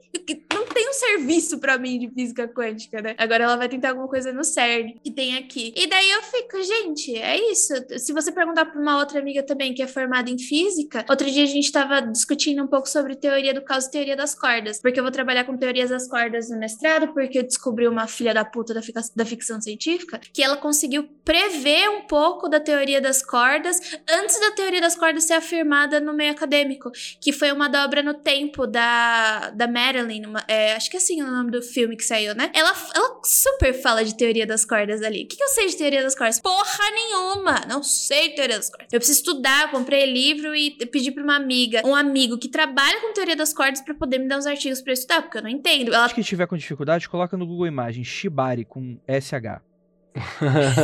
pra entender mais sobre teoria das cordas. Se você estiver num lugar que o work e quiser o mesmo raciocínio, só que se for work, você pode procurar macramê e imagine pessoas nisso. Não, aí você procura por padaria, mortadela pendurada. Procura por mortadela pendurada na padaria. Você vai achar.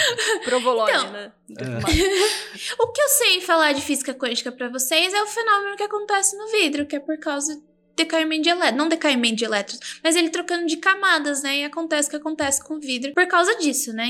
Os elétrons ali daquele, daquela região, daquela, daquele material. Vou perguntar agora. É isso que eu entendo de física, de física quântica. O que que vocês entendem de física quântica para entrar nesse rolê todo, entendeu? Porque eu não sei o que aconteceu. Eu, é tudo isso para explicar. Eu não sei física quântica. E as pessoas que eu conheço também não sabem. Vamos lá. É, Então, o que, que o esotérico sabe de física quântica? Nada. Obviamente. Absolutamente nada. Mas Nada. Eu, eu acho que é muito interessante. E aí, por favor, vai arranhar um disco de- da casa de um monte de gente agora. Que eu vou falar, falar uma blasfêmia. Física quântica faz parte de um zeitgeist a partir do século XX, no meu ponto de vista, chamado pós-modernismo. No qual você tem um bando de coisa doida que tudo depende. Tudo de- Agora tudo depende. Agora tudo depende. Isso daí é coisa do, do Bauman. É, é, o, o- o gato tá na caixa, tá bom, vivo amor? Depende. A luz é, é- é onda ou é elétron? Depende. Eu vou te falar de quem é a culpa, Andrei. Stephen Hawking. Quem mandou escrever best-seller? Já- já culpa- Uma casca de nós. É um já canapé. culpamos. Uma breve história do tempo. É, uma, ca- um Já, cu- já culpamos o Carl Sagan, agora é hora do Stephen Hawking, porque isso é o Stephen? Hawking na roda. O Coloca o Stephen Hawking é, é o Carl Sagan da- de uma outra geração. É, não, é da física quântica. Então, a culpa é dele. Aí todo mundo leu aquela porra daquele livro de 120 páginas Leu, e acha que entendeu. entende. Eu li e entendi.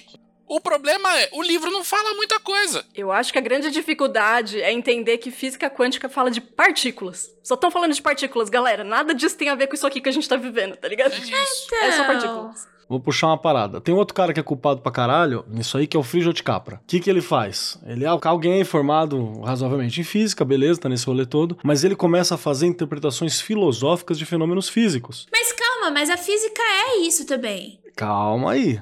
Só que ela precisa desse lado, mas você precisa do lado do cálculo, você precisa do lado formativo. O problema é que, quando ele faz isso, cola, por exemplo, com outro maluco muito bacana, que é o Korsbinski, o Alfred Korsbinski, que ele vai, ele vai pegar todo aquele rolê de engenharia, que ele quer trabalhar com física também, só que ele vai trabalhar com semântica. E ele quer bolar aquela lógica de pensamento baseado numa matemática e numa física dessa virada de século. Soma esse cara com os bagulhos que ele fala, porque ele quer traduzir a física pro povo. Física pro povo. Né? Física para o povo, o povo entender. E aí você pega o Capra, aí você pega essa galera que eles traduziram bem. Não tô dizendo que os caras estão errados, não é isso. Tô dizendo que eles traduziram bem. O problema é quem pegou deles ao invés de da fonte deles, entendeu? Aí quando você pega dele, você vai tendo essa, esse decaimento de conteúdo. Que vai... De novo, Vai o problema é caminho. homeopatia. É homeopatia. O cara pega lá do início, faz algum sentido. Aí só que o cara vai nunca vai pra fonte. Ele vai pegando, vai diluindo, diluindo, diluindo, diluindo, Pega um tal da diluindo. física, pega o universo na casca de nós, daqui a pouco sai é, física quântica para estressados, sabe? Isso, isso, exatamente. Aí, o que que Da acontece? Soma, isso, isso daí é um, um problema. A homeopatização de- das coisas. Somado com a falta, a capacidade de interpretação de texto. Não, e Você- também o fato de que você tem ótimos físicos e são péssimos filósofos, que não conseguem Sim. traduzir bem, tá ligado?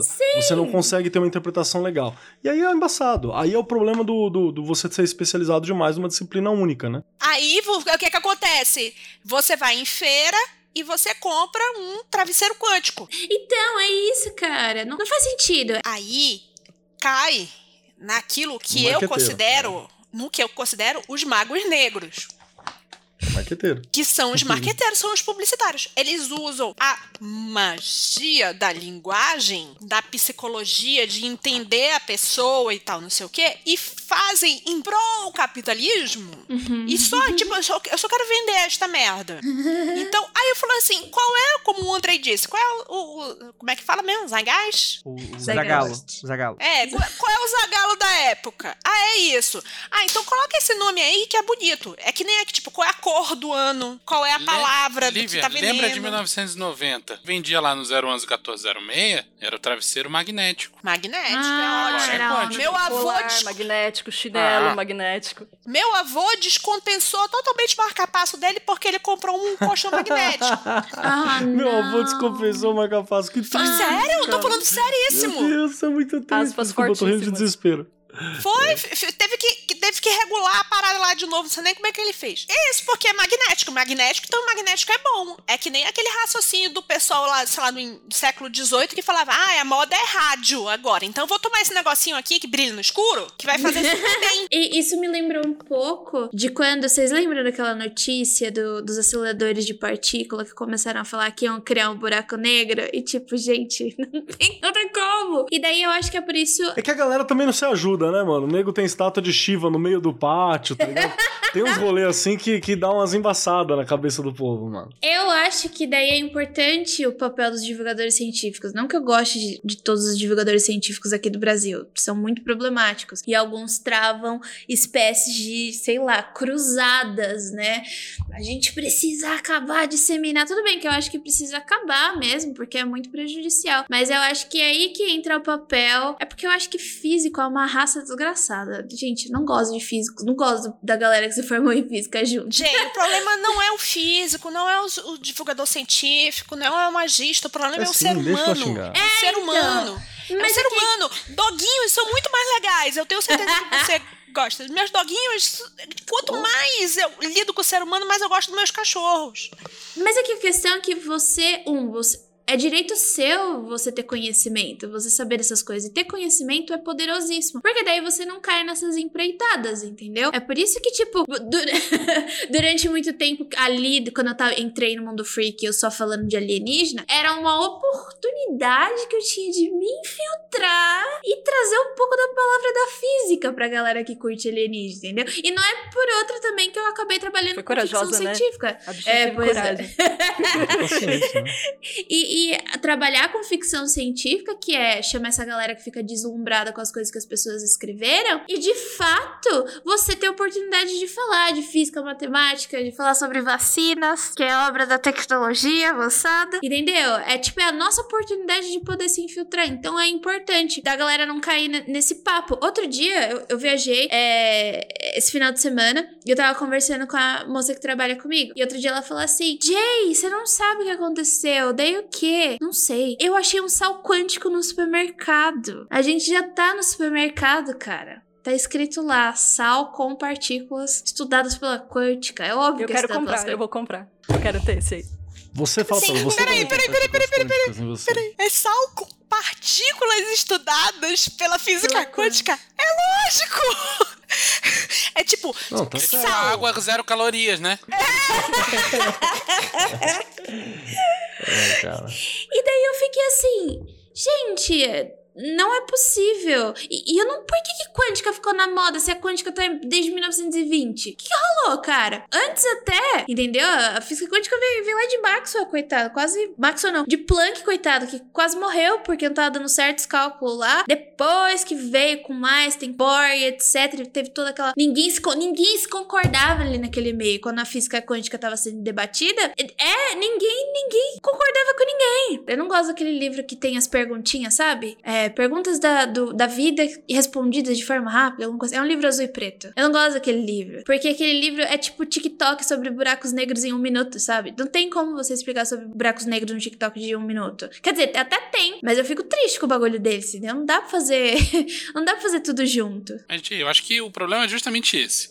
É um te- Física quântica, em particular, é um tema espinhoso pra cacete. Você é física, sabe pra caramba de um monte de assunto. E tá aí fazendo meia-culpa de não entendo nada de física quântica. Um A sua monólogo, amiga né? que entende, que trabalha com isso, não entende de nenhum outro subcampo da física quântica, porque é um negócio difícil pra cacete. Aí chega um divulgador científico, lança um livrinho, todo mundo acha que, que leu e entendeu, e que é especialista no assunto e que a partir de agora pode usar isso para justificar tudo na vida. E isso decanta para outro patamar também do, do nível de conhecimento. Né? Por exemplo, eu li hoje uma reportagem do senhor Higgs, o cara que propôs o, o, o bóson de Higgs lá e tal, Ele é dizendo que depois que descobriram a porra do bóson de Higgs, que deveria ser a- o grande coroamento da carreira acadêmica dele, a vida dele foi pro inferno. porque Ai, ele não é tem mais um triste. segundo de paz, saca? É. Por quê? Porque o cara tá tentando fazer ciência séria na academia. Na real, ele já tava até aposentado, saca? Ele não tinha nenhuma pretensão de ser divulgador científico, mas a galera fica batendo na porta dele e falando: Ô, seu Higgs, fala aí com nós tal. Entendendo tudo errado que ele tá falando. E a vida do velho virou um inferno. 87 Sim. anos e se descabelando por causa dessa bosta. Mas tem uma pergunta nessa ideia da Jay que eu acho que era muito legal. O que fez física quântica entrar dentro da boca da cultura pop? Eu queria saber também o que deve ter sido, deve ter tido alguma série, deve ter tido algum filme. Deixa eu só fazer um adendo coisa. antes rapidinho. Só fazer um adendo antes. É sobre o Higgs mesmo, pra gente não perder o Higgs, porque o Higgs é muito importante. Porque caso, caso você se interesse sobre isso, o Higgs, ele é da teoria de campos. E a teoria de campos, além de ter aí achado o bóson de Higgs, ter achado não, ter entendido como é que essa porcaria funciona, que ela sempre existiu, fala sobre como se dá massa. Por que que tem massa? Por que que existe massa no nosso universo, que é explicado pela teoria de campos. É sensacional, se você quiser entender um pouco mais. É, é, eu acho super acessível ainda a teoria do, de campos, tem uns vídeos que eu já achei no YouTube super da hora, então se você ficar interessado, vai lá, porque ele é. Ela é tá naquela bom. fronteira da teoria padrão ainda, né? Então acho que ainda, Isso, ainda tá compreensível, ainda... né? Uhum. É, ela é mais. E ela é gostosa de entender. Quer dizer, não sei, né? Eu sou física, eu gosto de ciência, então eu posso estar falando merda, né? A pessoa vai lá, tipo, o que essa menina tá falando? Mas eu gosto bastante, acho bem interessante e me deixa animada com, tipo, ah, ciência. Enfim. Gente, todo mundo sabe que a massa vem do carboidrato e proteína. Whey protein. A Nanda, ela tava esperando pra fazer essa piada. Ela, ela anotou, Obrigada. essa tá na parede assim, anotada. Ela tava esperando, ela, tipo, peraí, peraí que ela deu a deixa. Obrigada, obrigada. Massa é, um, é sagrado, todos sabemos que vem do grande macarrão voador com almôndegas. A gente aponta culpados, assim, mas se não fosse essas pessoas levar a física quântica para outros patamares, outras pessoas iriam, eu acho. Eu acho que faz parte realmente do nosso momento atual. Eu sou burro demais para conseguir expressar o que eu acho em palavras, assim, eu sinto. Porque eu vejo tudo isso conflito de uma maneira tão diversa em diversos campos em que a gente está questionando todos os âmbitos da realidade, né? E eu acho que quando a gente fala sobre física quântica, a gente está falando a gente sai dessa física newtoniana, que é muito básica, né? Do tipo, tem forças e aí as forças influenciam a gente de alguma maneira, né? E aí quando a gente parte para quebrar um pouco dessas pilastras que nos sustentam, a gente fica um pouco perdido. E eu acho que isso também faz parte um pouco da questão geracional. Porra, o que, que a gente tá fazendo aqui? Para onde que a gente vai? O, o que que sustenta essa realidade, sabe? E a gente meio que olhou pro outro lado do, do véu e descobriu que a gente ou não sabe, ou é burro demais para entender, ou que não faz faz diferença, né? Então você tem alguns termos dentro da física quântica, que eu nem sei se exatamente da física quântica, mas que se tornaram muito comuns assim no nosso dia a dia, do tipo, ah, a manifestação depende do observador, não tem um lance desse? Sim, é, é, da, é da, quando você tem a equação de onda, né? Ela vai colapsar. E ela só colapsa a partir do momento que você vê o que tá acontecendo, que é o princípio do. Princípio, entre muitas aspas, do, do gato de Schrödinger, né? Ali é uma analogia. É uma analogia, não, é um exercício mental para você entender alguns princípios, alguns, porque são vários, da mecânica quântica, né? E o, que,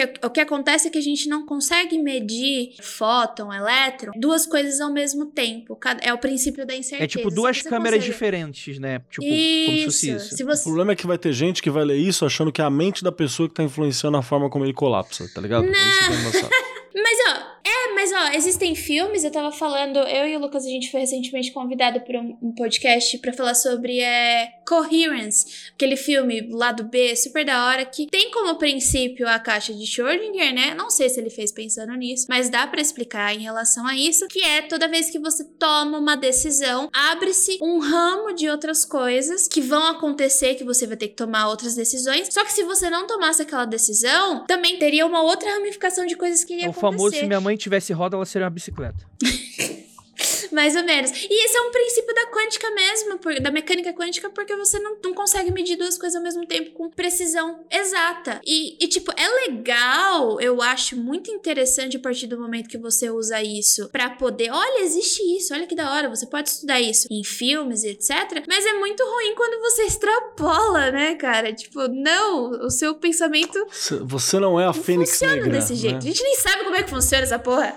é, então, tipo, é legal, eu não crucifico isso, mas Putz, cara. Então, mas quando a gente parte para isso, a gente tá falando sobre paradigma, né? Tipo, o nosso paradigma científico, social, econômico. A, a gente, o, o, século XX demoliu diversos paradigmas que, pra gente, as gerações anteriores estavam como certas. Mas isso é bom. Eu, eu não tô criticando. Eu, tô, eu não acho que isso é bom. Eu acho que isso é algo. E vão ter e, coisas boas vai acontecer. e vão ter coisas ruins. Isso, e que vai acontecer. E é o processo do mundo, né? Você e a magia, ela não é um, um, Ela não tá inerte a isso. É, esse é o meu ponto. A magia, ela vai beber de todo o resto, né? Do tipo, putz, como a gente tava falando aqui, um monte de gente tá havendo um renascer mágico. Existem coisas boas que vão nascer disso, vão existir coisas ruins que vão existir disso, mas muito por causa de uma crise econômica que está fazendo com que pessoas não tenham outros meios para lidar com a realidade, senão recaindo. É, é que, colocando dessa forma, parece ruim, pra fantasia, mas não é isso. Mas do tipo, cara, eu não consigo pagar um médico, eu não consigo arranjar um emprego, eu não consigo nada, eu não sei o que eu vou comer na outra, na outra parte do meu dia. Então, o meu último recurso vai ser a magia, ou vai ser a religião,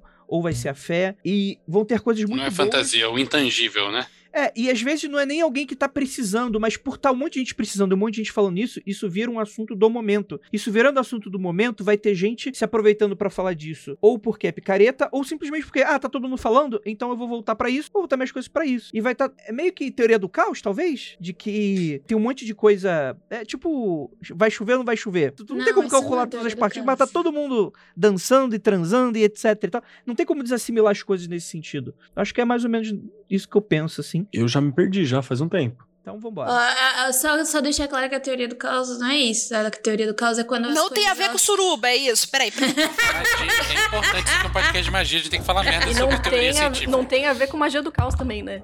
Pra quem tá ouvindo. É. Não. Teoria do caos não tem a ver com magia do caos, que não tem a ver com suruba, mas uma suruba pode ser caótica. Mas se for rolar uma. E se for rolar uma suruba boa, né? Lembra dos amigos, assim, claro. Rapaz. Constelação familiar. Não, é gente, triste, eu só cara. queria entender. Caso vocês saibam, alguém poderia me explicar, porque eu tenho muito medo de digitar isso no Google. Real. Que ela, eu tenho, sua, sua eu tenho todo um conceito aí. desse bagulho aí. Tá eu, eu, posso, eu posso dar um TLDR? Tá, tá virando, a, Lívia tá, tá vibrando, vai. Psicoterapia, é, como é, não, é, qual é, qual é o teatro lá, psicoterapia? Você, você contou o final da piada que você ia falar. Psicodrama.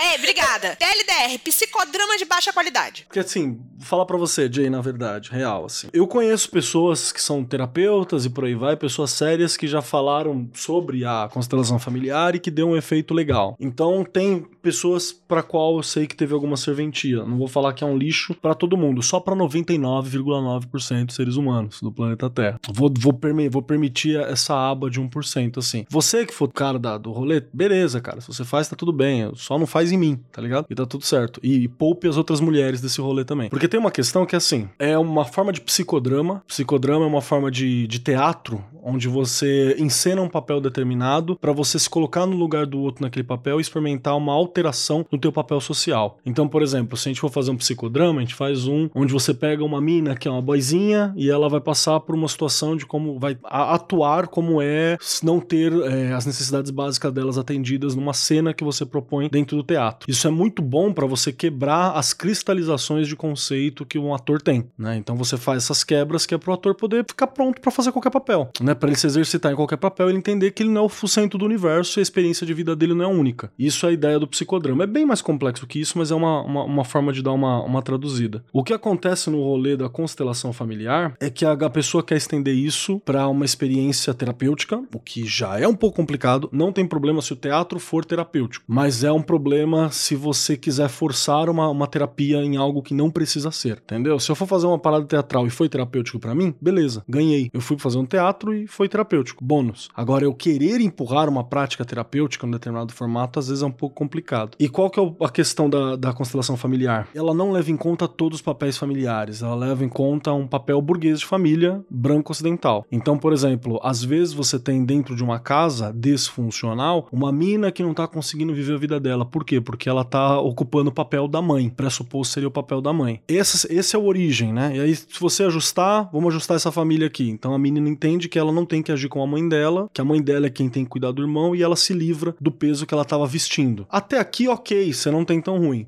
O é problema... meio psicologia, né? É psicologia. Tipo, é você, você falar, é o que a minha psicóloga fala para mim. O problema da sua mãe não é o seu problema. Você precisa Exato. se desvincular disso. Até aí, até aí tava ok, porque é você fazer uma experiência teatral onde você vai entender que, por exemplo, sei lá, eu vou entender que eu não sou o pai. Tudo bem, não sou o pai da família, eu, ou que eu, ou que eu já não tenho mais idade para ser filho, que agora eu tenho que ser um pai, entendeu? Você vai ajustar a percepção do papel do cara. Até aí tem uma questão que a gente pode levar em conta conta que é muito uma família heteronormativa burguesa branca ocidental, beleza, né? Se, se for alguém que tem que tá numa, numa relação não heteronormativa, já não se encaixa tão bem. Se for alguém que tá numa relação A3, A4, A12, A15, já não, não encaixa tão bem. Mas beleza, essa pessoa tá fora. Aí você chega no ponto problemático, quando entra no rolê espiritual, começa a virar coisa assim, tipo, você está triste porque a sua mãe abortou e aí o fantasma da criança quer que alguém seja mãe. E aí acaba tendo que ser você. E é por isso que acontece acontece? Porra, aí já entra numa loucura, mas entra numa parada que é engraçado que 90 e tantas por cento das vezes, e esse é um número preciso, você vai ter a culpabilização em cima da mina. É, é incrível, assim. Você vê minas que são terapeutas culpabilizando outras minas. Você sofreu abuso sexual porque você está ocupando um lugar na família que não é o correto, não é onde Que você é o- deveria estar na é. constelação familiar. Quando sacou? você era criança, Ah, você é daí ocupar que o lugar do pai. Ah, e aí, o lugar da mãe. Por isso que você tentou o seu tio e o teu tio abusou de você. Sabe? Tem uma coisa de culpa da mina que é foda. Então, assim, eu já conversei com pessoas que aplicam uma terapia.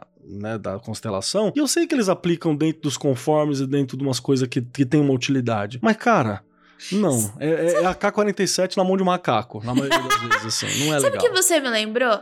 Tem uma seita da década de 80, eu acho que é da década de 80, Califórnia talvez, não tenho certeza, Estados Unidos, que era, pegava muitas pessoas que tinham problemas com, com drogas, né? E que pra, ia pra essa casa, pra esse local, e era um negócio que, tipo, você jogava as coisas na cara da pessoa, falava coisas na cara da pessoa, e a outra pessoa falava coisas de você ruins, e aquilo ia te drenar a ponto de você não sentir mais culpabilizado sobre aquilo que você fazia. E tomou proporções de, tipo, as pessoas tentavam sair dessa seita e elas não conseguiam. Eu acho que o cara tinha muitas coligações com pessoas grandes, sabe? Tipo, político, empresários, pessoas com dinheiro, e não deixava essas pessoas saírem mais. Me lembrou um pouco disso, né? Tipo, você joga as coisas na cara da pessoa, você culpa ela, né? De, de tudo que aconteceu, que tá acontecendo com ela, é culpa dela, e grande parte das vezes não é, tem muita coisa envolvida. E você fica ali preso, e era uma seita. Eu acho que conseguiram acabar com a seita porque o cara morreu, alguma coisa assim. Mas nossa, Cara, me, me, me faz soar um alarme aqui, assim. Então esse é meu problema com a, com a constelação. De novo, pode ter alguém que faça de maneira ok, como eu conheço meninas, inclusive, que fazem muito bem, né? Eu conheço mulheres que trampam muito bem e tal, que vão ter esse olhar assim, mas na maioria das vezes é K-47 na mão de macaco, assim, não é legal, não é bacana. Pode ser engraçadinho, você vê a distância, né? O macaco com uma arma, mas o estrago pode ser É desgraçado. aquela assim, é notícia, né? legal. Macaco afia, afia faca, né? No interior de sei da onde. que rolou É, muito semana. legal a notícia, até ele correr atrás de você com a faca, né? Aí você tem um eu, eu problema. vi o vídeo, é bonitinho, ele ali com a faca ali. Ele faca grande, no- E né? a, e a música do Skylab tocando no fundo. O pesadelo só começou. Tô lembrando do elefante pisoteando a mulher lá. Porra, essa história é maravilhosa. Conta pra gente, Ananda, vai. eu não sei essa, essa história. Ah, não sei se, se eu, eu não li a matéria toda, que era grande, né? Primeiro que eu li, falei, meu Deus, é fake. Fui pesquisar, tinha várias pessoas falando. Eu pensei, será? O elefante invadiu um- uma cerimônia de cremação na Índia, né? Que é comum. As pessoas cremam lá, as pessoas põem fogo nas pessoas depois que morre. Ele tirou a venha da pira e pisoteou ela todinha. Mas não teve o lance que foi o elefante que matou ela de primeira? Então, tem a história de que ela foi morta pelo elefante E ele voltou pra pisotear. e ele e voltou. nela depois. Foi. Mas aí, beleza. Em algum ponto entre, o- entre o começo e o fim aí, ele ainda estragou a casa da mulher. Sim, sim, sim. Aí, beleza. Segura isso aí. Ele foi lá e pisoteou. Aí descobriram que foi esse mesmo elefante que matou a mulher e que esse elefante matou a mulher porque esse vilarejo é um vilarejo de caçadores de elefantes. E essa mulher tinha matado o filhote do elefante. Aí a gente não pode culpar ela, né? Não contente com isso, ele foi embora, pisoteou a mulher, saiu fora, voltou com outros elefantes e tocou o terror no vilarejo, saiu destruindo tudo, tá ligado? Bom, Tá certa? agora a gente tem uma explicação plausível da qual não podemos culpar os elefantes. Não, o elefante tem memória, pô. Beijo, Agatha Christie, né? Não dizem que o, o elefante não esquece? O elefante não esquece, diz a lenda. Eu não sei por que, que vocês botam elefante como animal de boa, né? De boa é a capivara, velho. O elefante é virado no girafa. Cara, eu nunca vi a capivara fazer mal pra ninguém. Ninguém, ninguém. Porra, eu já vi uma capivara dilacerar uma galinha, mas ela ia comer a galinha, então. Eu já fui corrida de um lago por um- um- uma manada de capivaras. As capivaras, elas ficam putas vezes, né? É? Aqui elas tem correm- muita capivara. Elas correm atrás da gente, eu perdi meus sapatos dentro da lama porque a capivara tava vindo e eu tava correndo, meu amigo. Corre que lá vem a capivara. Mas nada comparado a um quero-quero, né? Quero-quero Se é era uma manada, eram capivárias, né? Era um capivara.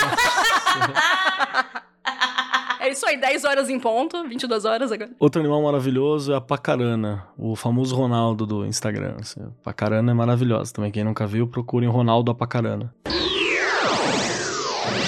Saindo já da constelação, já tirei os dois elefantes brancos na mesa pra mim, na mesa, na sala, que é, ó, falando de elefante, né? Que é a física quântica e a constelação familiar. Gente, eu não sabia de constelação familiar até uma moça super bolsonarista que nada comigo virar pra mim e falar que eu precisava de uma. Então eu falei assim, mas o que que é? E daí quando ela pegou na minha mão pra explicar, eu já vi que era alguma coisa estranha, que era É o- melhor eu não... É o equivalente de falar assim, nossa, você tá com energia super ruim. Eu acho que Então. você precisava de uns cristais. Foi isso. Minha filha, eu preciso de uma montanha de cristal se for pra resolver esse caso aqui. Por algum motivo, a, a galera Biroleibe adotou esse lance de constelação familiar no nível hard. Isso. Eu sei por quê. Porque é, aquilo ali é pra pegar uma pessoa que tá fora do papel, mal colocado, aquilo mal implementado, pega uma pessoa que está fora do papel de uma família tradicional cis, hétero, né, né, né, e tenta forçar aquela pessoa num papel.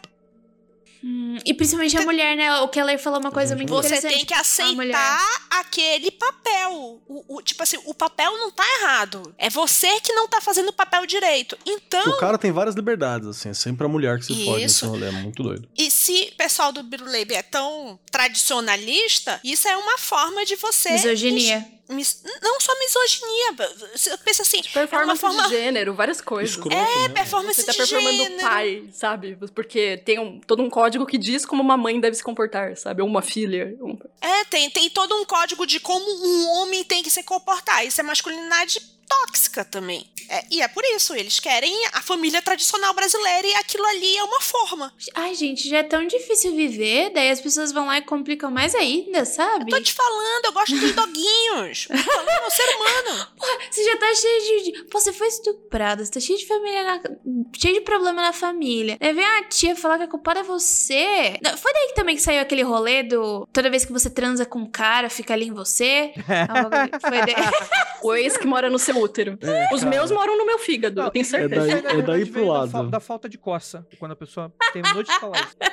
Eu fiquei, tipo, que demorava sete anos, era Mas uma isso é uma do gênero. tradição, é uma tradição antiga, tá? Isso aí não é coisa recente, não. É uma coisa muito antiga de falar que sempre que você faz um- uma relação sexual profunda com alguém, você cria um laço profundaço. Isso é muito Mas antigo. O que é profundo? Vou- não, não, não, não vou perguntar isso, não, Andrei. É que aí veio, veio pra cá de uma maneira mais, é, mais escravizante e desgraçante pra mulher, claro, obviamente. Óbvio. obviamente. Ia ter que sobrar pra alguém, adivinha quem vai sobrar? Ah, Sim, o que, que sim. é física quântica tem a ver com a magia? Spoiler, a, mulher se foge no final. É isso. Qualquer é o final de qualquer pergunta. Literalmente. Tá, então acho que a minha última pergunta é: como é que vocês conseguem diferenciar o que é algo mágico e que é algo material? Principalmente quando vocês fazem os trabalhos. Eu não entendi bem a pergunta, na verdade. O que, que é magia, o que, que é algo material? Do tipo. O que, que é causal? O que, que é Não. causal? Em, que em é relação a magia? resultado, né, Gi? É. Isso, isso. Tipo, você fez uma magia pra dinheiro, aquele exemplo que eu já dei. Você fez uma Isso, magia isso pra mesmo. dinheiro, o cara te ligou falando, ô, tem um frila pra você. Uhum. Só que daí eu acho que complica mais um pouco quando você adota sistemas mágicos diferentes, certo? Sua interpretação precisa ser diferente, não? Não entendi, não. É, ref- Refaz essa pergunta, por favor. Pelo que eu entendi, existem vários tipos de magia. Será que eu posso chamar assim? Nossa, eu me sinto pisando em ovos se falar alguma merda. Se falar alguma merda, podem gritar Pode no meu falar. ouvido, não tem problema não. Tem magia do caos. Tem, eu já vi aquelas lá de Salomão. Daí você falou do Peter Carroll. Quem mais que tem? Deixa eu ver. Tem a magia visual, que eu sei que tem o livro de vocês, que por sinal o livro de vocês chega é a ser um bonito. paradigma, né? Mais o título do livro. assim. Ah, tem paradigma energético, paradigma ah, Tem, é, é, tem magia cerimonial, magia cerimonial. Isso, é. E- magia natural. Isso. Magia simpática. Tem magia de todo jeito. Sim. Daí, como é que faz pra vocês diferenciar o que é a magia e o que é se manifestando no mundo material? Porque, por exemplo, eu não saberia interpretar isso. Por Você exemplo, acredita o- que é? o- Com muita força.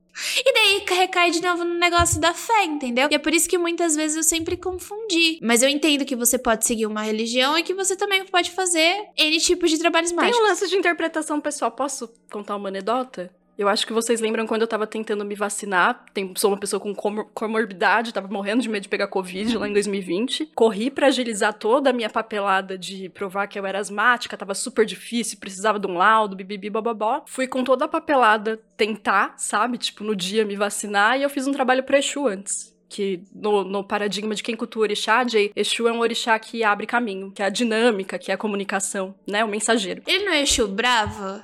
Eu acho que eu já. Eu acho que eu fiz uma pauta sobre Exu e eu dei uma pesquisada que ele é meio bravo, né? Que você precisa, tipo, se você pede. Acho que todos os, os, os orixás, né? Se você faz um contratinho lá com ele, você precisa pagar, né? Poxa, mas parece que ele fica puto às vezes. Qualquer contrato Na você não maior parte pagar, das a vezes. pessoa fica puta. Eu acho, eu acho, acho legal, mas ele tem histórico de meter louco, né? É que, na verdade, assim, é, é- tem todo um reflexo de um, de um povo, né? Os deuses de Uhum. cada povo e de quanto eles são. E, e, na verdade, orixá, se a gente for fazer uma definição simplista, são forças da natureza. E forças da natureza não são gentis, né? Elas não são corteses, assim. São cabeça sem ombro, Pois é. todas elas. E aí é isso. Fiz esse trampo pra Exu, fui com a minha mãe, porque eu tenho testemunha, tá? Que é uma senhora católica. E fui com o que eu tinha, assim, que não era tudo que eu precisava. E aí cheguei lá pra moça e falei, tá, olha, eu queria me vacinar e tal, porque eu tenho comorbidade. Ela, ai, cadê o laudo? Eu falei, ó, não tenho laudo, mas só tenho a receita da bombinha que eu uso e tal. Aí ela olhou, ah, não, não sei, não é suficiente. Aí eu fiz uma carinha de texugo, né? Triste. A mulher falou, mas entra lá na fila e tenta falar com o pessoal lá no balcão. Beleza, ficou eu e minha mãe numa fila gigante, imensa, esperando. 20 minutos depois, mais ou menos, quando tava chegando a minha vez, eu vi uma prima minha que eu não via há muitos anos. Saí de lá de trás e tal, pegar o lugar dela em um dos balcões que tava vazio, um dos guichês que tava vazio, e chamar a próxima que era eu. E eu nem sabia que ela tava trabalhando com isso, tipo, que ela era agente de saúde, nem nada assim. Aí eu cheguei lá nela, ela falou: E aí, veio tomar vacina? Eu falei: Vim, eu tenho comorbidade, tenho, tenho asma e tal. Ela não pediu papel nenhum. Vai ali tomar. E eu tomei, tipo, muito antes do que era permitido pra minha idade, né? E. Você Porra, podia, pra mim. você não tinha os...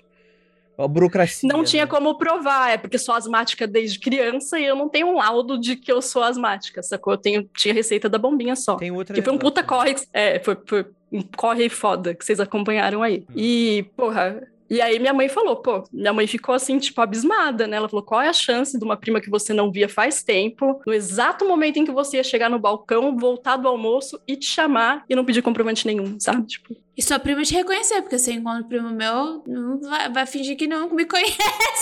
Aquela não, não só ali. me reconheceu, como quando eu falei, pô, porque eu tenho asma, né? Os bagulho no pulmão, preciso tomar. Ela, não, é verdade, eu lembro das suas crises quando você era criança, vai lá, sabe? Tipo, Talvez se a, Mas se a daí- Jay tivesse feito e ela não tem um primo, às vezes ela pudesse, pudesse encontrar algum colega de faculdade que tava fazendo alguma parada Odeia. próxima. E aí ele escolher a, a Pfizer mais desgraçada Não, de é dor, aquilo. assim, a AstraZeneca mais infernal, que é pra você ficar com o braço arregaçado. Daquela lá. Não, e aí é isso, né? Na minha cabeça foi Exu. Qualquer outra pessoa com outra carga de experiência, com outro pra- paradigma, cética, com outro- pode dar outro significado que é pessoal pra essa experiência, sacou? Eu escolhi dar essa. Mas aí é a minha pergunta, que ainda bem que a Ventania vai me deixar fazer a pergunta. Você fez o trabalho Prechu especificamente pra isso? Ou você fez o seu trabalho porque, tipo, vou fazer um trabalho Prechu? Eu não sei como é que funciona. Pra na conseguir tomar a vacina naquele Você dia. fez. Eu quero tomar a vacina agora. Eu quero conseguir tomar essa vacina hoje, sabe? Não importa como, não sei como. Vai, não sei como vai se dar aí. A metodologia. Rapaz, sabe, então, daí é aqui que entra, não sei, eu acho que pegar, minha autoestima tá em frangalhos, porque na minha cabeça nunca, se eu seguisse uma religião e fizesse o trabalho, isso ia acontecer comigo. Ninguém nunca olha pra, quem sou eu? Tipo, Mas quê? não garante, não garante. Eu acho que nessa linha de você faz um trabalho mágico, você obtém algum resultado, seja positivo ou negativo. Como você avalia se isso é resultado ou não do que você fez, ou se é uma coisa que ia acontecer de qualquer jeito e tal? Acho que a resposta para isso passa por um, um movimento que aconteceu no começo do século XX e que impactou tudo que veio depois, chamado iluminismo científico.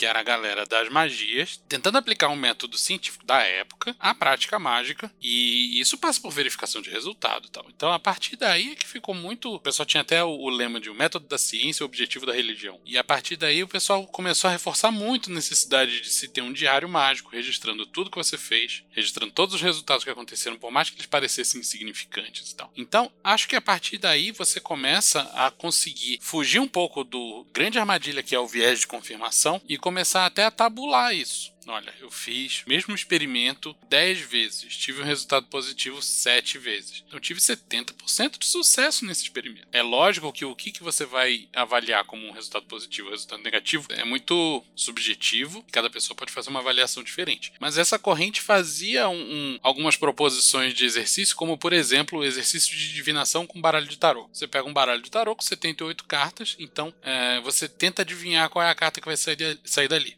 Você tem uma chance em 78. Então você fala em voz alta, vamos dizer assim, qual o resultado você acha que vai ser, puxa uma carta e se for um resultado positivo, você marca ali que deu um resultado positivo. A próxima você tem uma chance em 77. A próxima você tem uma chance em 76. E depois, beleza, você faz isso com o baralho inteiro, depois você verifica numericamente o que, que você acertou, o que, que você não acertou, e vê se aquilo ali foi acima do, do resultado estatístico esperado ou não. Isso é uma forma, beirando o científico, de você avaliar um resultado como positivo ou negativo. Nem toda experiência mágica tem como ser avaliada com esse grau de objetividade. Mas essa ideia, esse conceito de iluminismo científico marcou muito a magia que veio depois dele, né? E na minha prática, pelo menos, eu tento ser o mais objetivo possível e eu tento ignorar um pouco coisas que que aconteceriam de qualquer jeito e objetivos que eu acho, é, resultados que eu acho que não tem exatamente a ver com o objetivo que eu estava buscando e eu tento ser bem claro em relação ao que, que é um, um, um sucesso, o que, que é um fracasso e eu faço anotação disso tudo. É, então a resposta é individual, né? Essa é a importância do diário mágico. Eu tento deixar tudo registrado e eu, tenho um nível bom de sucesso. Meus sucessos beiram ali na casa dos 70, 80%. Acho isso muito bom. Sim. E é importante lembrar não que quer na dizer magia... que eu consigo o sucesso sempre. Acho que ninguém consegue. Se alguém disser que tá, sempre consegue sucesso com magia, acho que essa pessoa tá mentindo, nem que seja para ela mesma, saca? E, e daí a minha pergunta é para qualquer tipo de magia que você use. Você é o seu, o seu, tipo, você que vai ali dosar, ver o que tá dando certo ou o que não tá dando certo, é isso, né? Então você pode usar magia visual, pode usar É. magia do caos, Acho e que você... isso não tem a ver com, com o que você fez e mais com como você avalia o resultado. E no meu caso particular, eu tento ser muito objetivo e falar, não, isso é bullshit, isso não tem nada a ver. E às É vezes, isso. e às vezes eu, eu, eu olho uma parada e falo, cara, isso daí não, não tem como não dizer que, que. o- Esse caso da Nanda é um exemplo bom. Não dá pra dizer que isso aí é, um- é uma coisa que aconteceria naturalmente. Poderia acontecer? Claro, porra, poderia pra caralho. Quais são as chances? É muito difícil. É muito mais fácil isso ter acontecido em virtude de uma coisa que foi feita nesse sentido do que ter rolado. Só rolado. Mas também não tem o problema do viés de confirmação? Tipo, só porque você fez, aí Tem. aconteceu, você vai lá e só acredita. acredita. Porque, por exemplo, aquilo pode acontecer, né? De qualquer forma. Tem sim, Jay, mas aí que tá. O diário é, é a ferramenta que te impede de se abraçar só com um viés de confirmação e achar que tudo que você faz dá resultado positivo. Quando você faz o diário e você vê que você fez 100 coisas e 70 deram certo, você meio que deixa um pouco de lado esse, esse viés de confirmação. E é engraçado que às vezes você até percebe algumas coisas que você não é bom. Tipo assim, você tem dificuldade de fazer. É Tem coisas que você tem dificuldade. Às vezes, sei lá, não sou bom em divinação, não sou Eu, por bom em- exemplo, sou um fracasso com coisa de cura. Né? Eu descobri isso uh, analisando dados. Os dados são subjetivos, é claro que são. Eu sou muito ruim com disciplina no geral. Práticas metódicas todo dia que precisa de disciplina. Sou, sou muito ruim. Eu sou muito ruim. eu sou muito ruim no geral, né? Eu sou muito ruim. Eu, eu, basicamente ia que nem a Lívia, porque eu nunca. Desculpa, gente, eu não sei. Alguém simplesmente pisou em todos os meus sentimentos. Porque eu nunca ia acreditar que se eu fizer alguma coisa, alguém ia me ouvir pra fazer alguma coisa. entendeu? Eu estima muito baixo pra pessoas. É tanto que quando eu Sim, vou fazer alguma mas aí coisa. a pergunta, eu sei exatamente o que você tá falando aí. Aí eu vou te dar essa frase aqui. Ninguém vai te ouvir, nem você mesma. É isso, né? Eu por acho que que é eu por falo das isso pessoas. que, é, no geral, magistas têm um certo grau de arrogância nisso. Pra caralho, pra caralho. Se deixar, vixe. Você tem que pelo menos. Ter arrogância é parte do método. Meu Deus, eu não sirvo pra magia, gente. Eu não sirvo pra Você precisa acreditar que você é melhor do que a patuleia, que é melhor que os outros religiosos, e que o que você faz acontece e consegue fazer mudanças no mundo. A arrogância, a prepotência é um subproduto de você fazer magia, no meu ponto de vista. É claro que existe. Nem que seja pra você fazer isso durante, sei lá, 10 minutos. E depois você volta pra ser o lixo que nós somos todos os dias. O que é bom. Tipo, se você perguntar pra, pra qualquer terapeuta, se você viver num mundo em que você é só humildão pra sempre e você se coloca Você tá abaixo fudido. dos outros, É, você tá e você se permite ser pisado, isso é péssimo pra você. Você tá querendo se, a- se agradar por um superego que tá, vai te deixar em frangalhos mesmo. Se, é, e também existe o problema oposto, que é tipo assim, tu se acha, tipo, mago não, não faz terapia. Né, que você escuta umas paradas dessa, né? Não, porque eu faço e aconteço, eu derrubo qualquer um e tá. Tipo, isso não existe, né? É, mas existe um grau a aí. história clássica do mago tentando criar, curar a diabetes da criança na, na magia. Ai, gente, que desespero. Deixa, É, deixa É, eu- você vê essas coisas, né? Deixa, deixa eu dar um exemplo anedótico também junto com a Nandinha, que é o seguinte. Eu acho que foi um senso de deslumbramento que eu tive que eu gosto de manter. Pra uma parada que aconteceu. Foi, eu já contei essa história aqui no Magicando, foi quando a gente tava fazendo curso de evocação. Foi um dia muito doido, por diversos motivos. Foi um curso que quase, é tipo assim, teve um monte de fatores para ele não acontecer, e ele aconteceu, né, por diversos motivos. A gente decidiu fazer um curso e a gente descobriu depois que o local era uma instituição católica, e a gente ia fazer um curso de evocação, né? Não, mas, mas tipo, foi um curso que, que foi, acho que, bateu ali na trave de ser em fevereiro de 2020. Março. Tipo, é, chegou a ser março, né? Tipo, Foi, foi no dia seguinte, foi dois, dia dois três dias seguinte, depois que fechou depois tudo. assim. Fechou tudo. E teve uma passeata de Bolsominion um dia. Foi um domingo de. E, e o lugar que a gente ia fazer, a gente tava bem no centro. Tipo assim, a gente tava fazendo a parada e tinha uma Do lado multidão de. Bolsominions do lado, do lado de fora. Tipo, uma multidão mesmo, assim. E foi muito interessante que é, um dos exemplos que o Vinícius puxou foi a gente fazer uma evocação do Avantir, né? E eu puxo muito isso. Pra mim, Que é isso tem isso? uma. Quem uma- é Avanti? resumindo, é uma entidade criada que ele é tem um lado político muito claro, que ele é a resistência, né? Então, para pessoas que estão precisando de ajuda para combater esse neofascismo que se instaurou no Brasil, ou pessoas que querem apenas ajuda com relação a isso, ou querem apoio de, de alguma maneira, né? É bem é, é- é bem ampla, como se fosse uma divindade voltada só para aquilo e você constrói a sua e beleza. É o fora Bolsonaro em forma de entidade. Exatamente. Tipo isso. Exatamente. Perfeito, perfeito, perfeito. E, e, tipo assim, o, o Vinícius pediu pra eu fazer o- a evocação em conjunto com a galera, né? A gente fez junto, mas eu queria ministrar ali as palavras, é, lá, lá, lá, lá, e tal. Foi para mim foi, uma- foi uma, foi uma coisa muito interessante, porque eu tava muito nervoso, porque eu tava fazendo uma parada que eu, não é comum E você é tímido ao Eu vivo, sou é tímido, é tímido. é, com, com pessoas que eu não conheço. É uma parada que eu não tenho confiança de fazer magia, eu não sou o cara, ah, eu faço, aconteça, etc. Só com você, Jay. Nesse, nesse sentido, todo mundo magicando sabe. É, e eu ia fazer na frente de todo mundo. Então, tipo assim, tinha tudo pra dar errado, tinha tudo pra dar errado. E aí, a gente foi, a gente fez, deu- durou 15 minutos o processo de evocação. E era pra ser apenas um exercício. Quando, faltando um minuto pra gente encerrar, do tipo, mandar embora, tipo, chegou, a gente só escutou um trovão, assim. E aí começou a chover na passeata. Começou a chover, chover, chover, chover. Cagou a Tava passeata dia dos caras. claro. É, tava dia chover, claro. chover. Não, não tava. dia. não- e, e, e aí é que tá, essa é a questão. E, porra, foi, foi um negócio pra mim, foi um negócio muito mágico. Foi um momento que, tipo, eu escutei o trovão e eu, e eu não tinha entendido que era um trovão, porque a gente tava num lugar muito fechado. Era um prédio muito. paredes grossas. assim. Barulheira. Eu falei, cara, isso é um, Uhum. isso é um trovão? Porque, tipo assim, é- é, a gente fez isso umas 6 horas da tarde, a gente começou umas 10, 11 horas da manhã, e, tipo assim, foi sol a pique, a gente saiu pra almoçar, tava um sol maluco, céu Só um segundo. Onde vocês angariaram tanta gente? Do Magicando, do Magicando. Ah, tá bom, tá bom. Tá, eu tô pensando de onde foi que você arrancou essas pessoas, tirou as pessoas de casa. Pegou da rua, né? Bem Mandou WhatsApp pra todo mundo e falou: Ó, me encontra a tal hora. E É, tipo, então, e- como assim? E era pra ser apenas um exercício do que a gente tinha acabado de aprender na aula. Legal. Ah, tá. Agora foi. Agora, agora, uh, foi. Sacou? Beleza? Aham. É, e pra mim foi muito mágico, assim, porque foi muita coincidência aquilo acontecer exatamente naquele momento. Tipo, tinha todo o, o horário e o tempo disponível pra começar a chover. Aconteceu bem no meio que a gente tava na evocação. Aí tem duas coisas. A primeira é.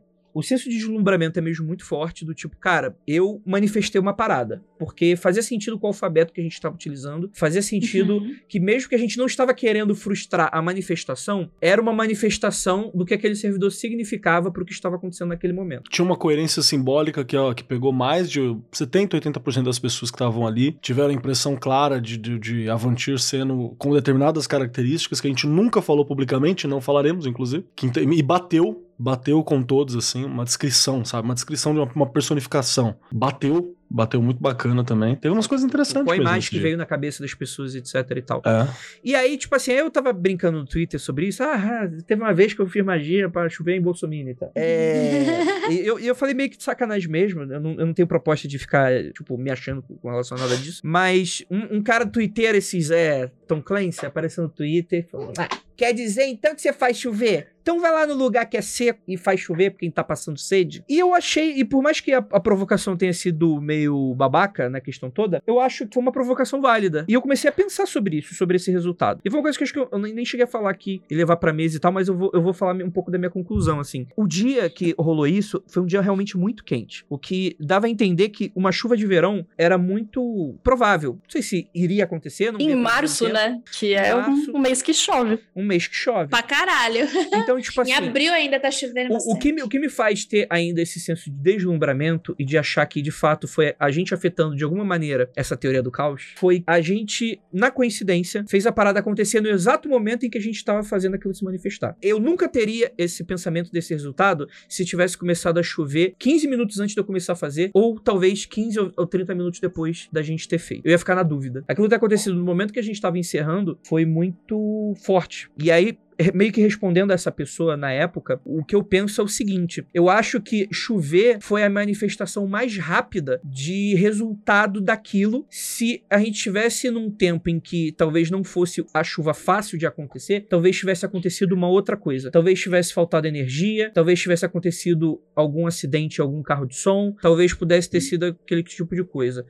A questão é que a gente saiu dali não tinha uma bandeira do Brasil sendo chacoalhada, né? Quando a gente foi no boteco, não tinha nada, ninguém. Sabe ma manipulação de probabilidades? Não Isso. quer dizer que aquilo era muito improvável. Quer dizer que você manipulou probabilidades. A seu favor, nesse caso. E o que me dá a entender Sim. é que se eu fosse, por acaso, num lugar de seca e fizesse uma magia parecida, ela não teria esse resultado. Porque, tipo, quero frustrar algo bolsominion num lugar de seca, provavelmente isso se manifestaria de outra parada. Ou se eu fosse tentar fazer alguma magia para trazer chuva, tipo, fazer uma dança da chuva muito doida, é, talvez fosse muito difícil, porque a probabilidade daquilo era tendência a zero. Então eu não conseguiria aquilo dessa maneira. Talvez o que pudesse acontecer, aparecer uma semana mais Luciano Huck aparecer e fazer você fazer. Achar um poço! Ou, Achar um poço! Ou, ou, ou aparecer é. um caminhão-pipa um dia antes dele, do, do que tava no cronograma, ou algo nesse sentido. Eu não, eu não sei se eu poderia, se eu, se eu faria isso, nunca fiz esse experimento. É que, tipo, parece que quando esse tipo de coisa acontece, nossa, eu fiz chover. Eu tenho. É tipo, se você não tomar cuidado, você se enche muito com uma autossuficiência Sim. que você não tem de verdade. Que você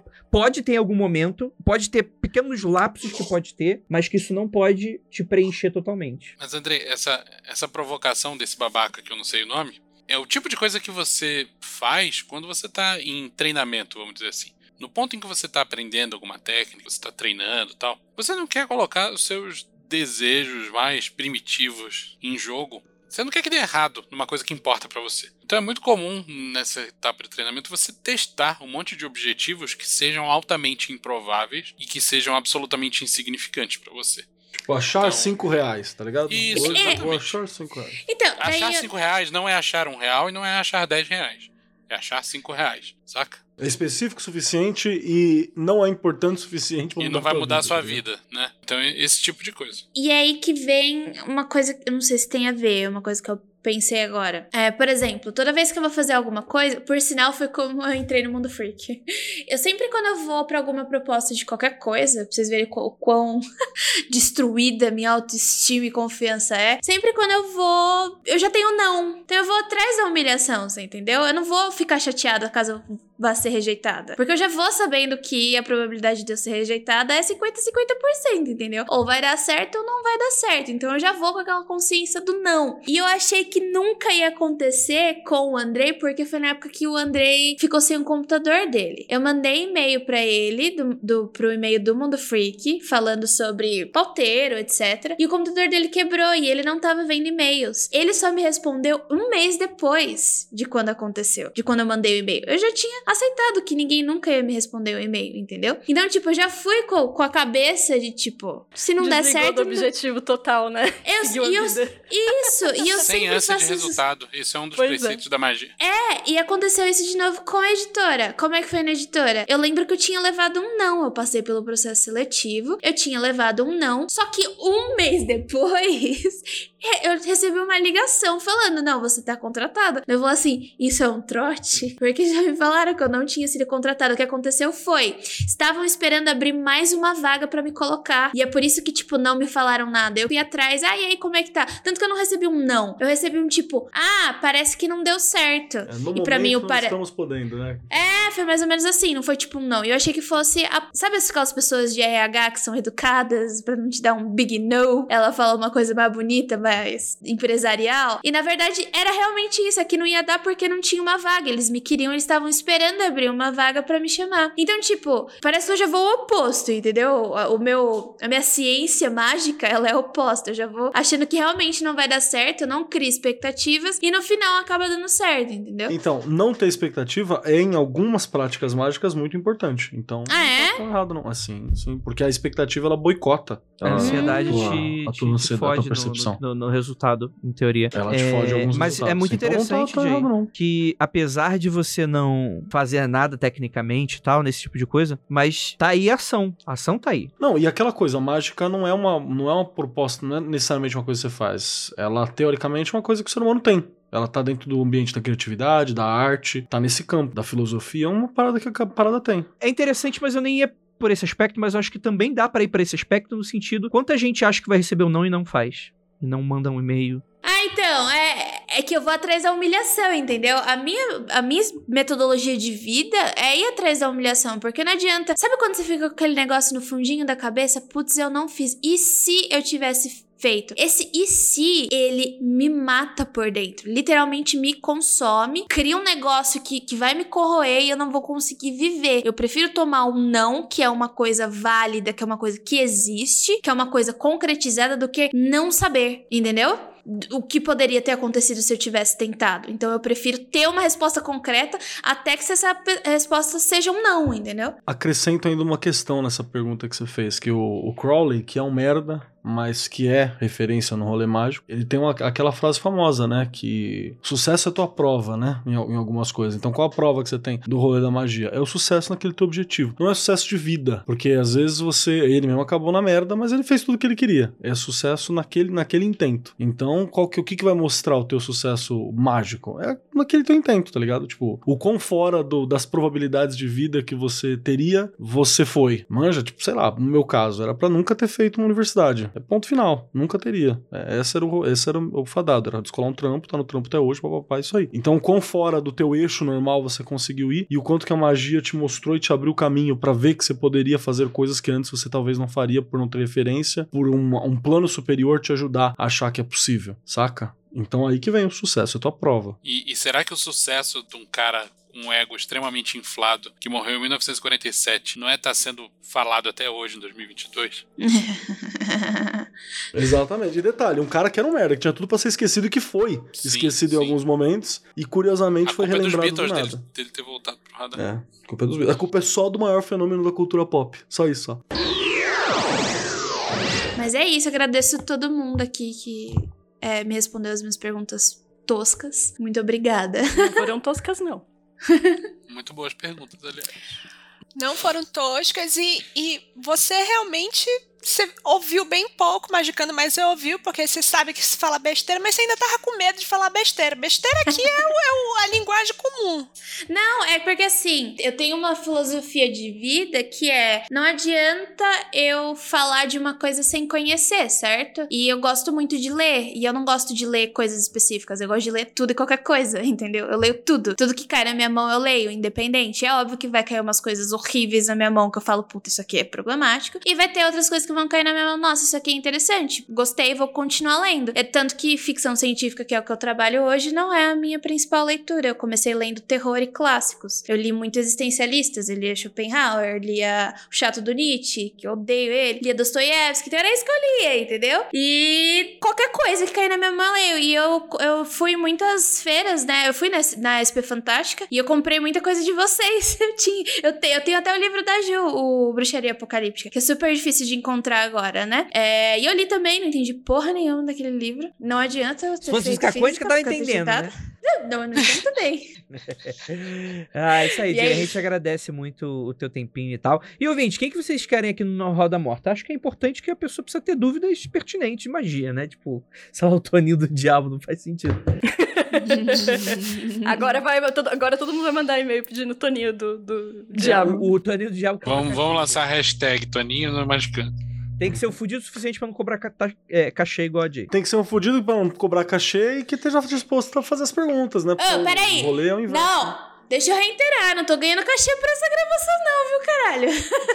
É, exatamente. esse jogo. É. Ah, tá. A gente também não ganha, então tá tudo certo. Tudo certo. Tá todo mundo na mesa. Mentira, tem mais uma pergunta. Vocês acreditam em alienígenas? Brincadeira, porque eu já sei que a galera fica puta com esse tipo de coisa. tô brincando, gente. Como assim? Você acredita? os alienígenas é que não acreditam em mim. É, mas até aí. Você não viu o episódio em que eles, eles invocaram alienígena? Foi nesse episódio mesmo que, que foram encher meu saco depois, mas tudo bem. Porra, velho, eu tô no outro podcast, me deixa em paz. Isso é foda, né? Foram lá bater na porta. Você viu? Você viu? Você viu? Não, e é muito louco, né, cara? Porque, tipo, na, na- deixa que na gente ninguém fala nada. É mó legal isso. E é isso. Muito obrigado a todo mundo que ficou até aqui. Aquilo, ósculo no bode e praise the sun pra todos vocês.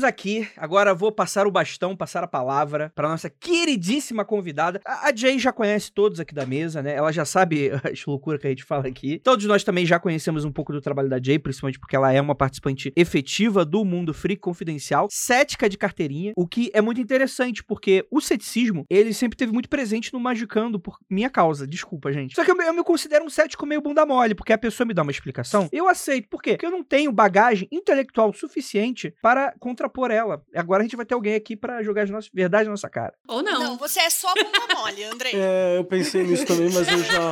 Eu ando muito ofensivo aí, eu fiquei quieto. não foi muito cético, não. Você é sempre. O André, ele não aceita. É que nem quando você tá, tipo, com um maluco do seu lado falando. Você não tem como fugir. Tipo, você tá dentro de um táxi e o cara começa a falar. É. tem- o Bolsonaro matou foi pouco, saca? E você tem. Aham. É, esse, esse, é, o- esse é o André gravando com a gente. Ele finge que concorda pra não apanhar dos malucos. É isso. Eu acho, eu acho, na verdade, diferente. Eu acho que o André já tá atolado até o pescoço. Ele é tipo aquele cara que pega no pau do amigo só na broderagem. Não quer assumir, tá ligado? Explique-se, você foi muito específico. Foi, né? Nesse momento eu sou goi. Pego no pau da Eu falo assim, não, não, eu não, não, eu não sou gay, eu não dou beijo na boca, nada não, mas toca um peitinho pra você sem problema. É, então ele é esse cara, ele tem é várias ressalvas, mas ele tá atolado até o pescoço no rolê. Sim, sim. Exatamente. Pegando no pau de todos nós. O que, que é o boquete sina... Sacanagem. Você como uma cética, e eu não. Eu prometo que vai ser a única pergunta que eu vou fazer. Calma, você vai fazer pergunta pra mim?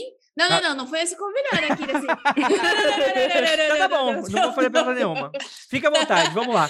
É muito, é muito engraçado Fala aí, o André encher a boca Você e como a, uma que a Jay é cética. Eu trabalho com ela todos os dias, cara. E às vezes acontecem umas paradas absurdas. Ela simplesmente vira pra mim e fala: Isso aí é Deus. Oh, oh. Joga na mão dele. Que eu não quero Insira conta, não. meme do, do. Apenas um show aqui, por favor. Me corrija se eu estiver errado, assim, mas é a minha percepção. Coisas que se encaixam com outras coisas. Tá errado. Tá bom. Parabéns, nota 2, né? Parabéns. Nota. Dó. Nota dó, muito bom. Nota de música boa. Desculpa, O delay do Keller. Meu Deus. Keller! Adorei. Caralho. Eu não tava vendo, eu não esperava, não esperava. É que nem meu aniversário, né? Que todo mundo esquece porque é 23 de dezembro. Ai, e Jesus Amanda, tá aí, dá, né? Não dá Há pra muitos anos, Jesus. fazendo muito mais sucesso do que. Caralho, né, Ananda? Tinha outro, outro dia pra você nascer, não? Mas se bem que minha mãe também Tinha nasce. Tinha 365.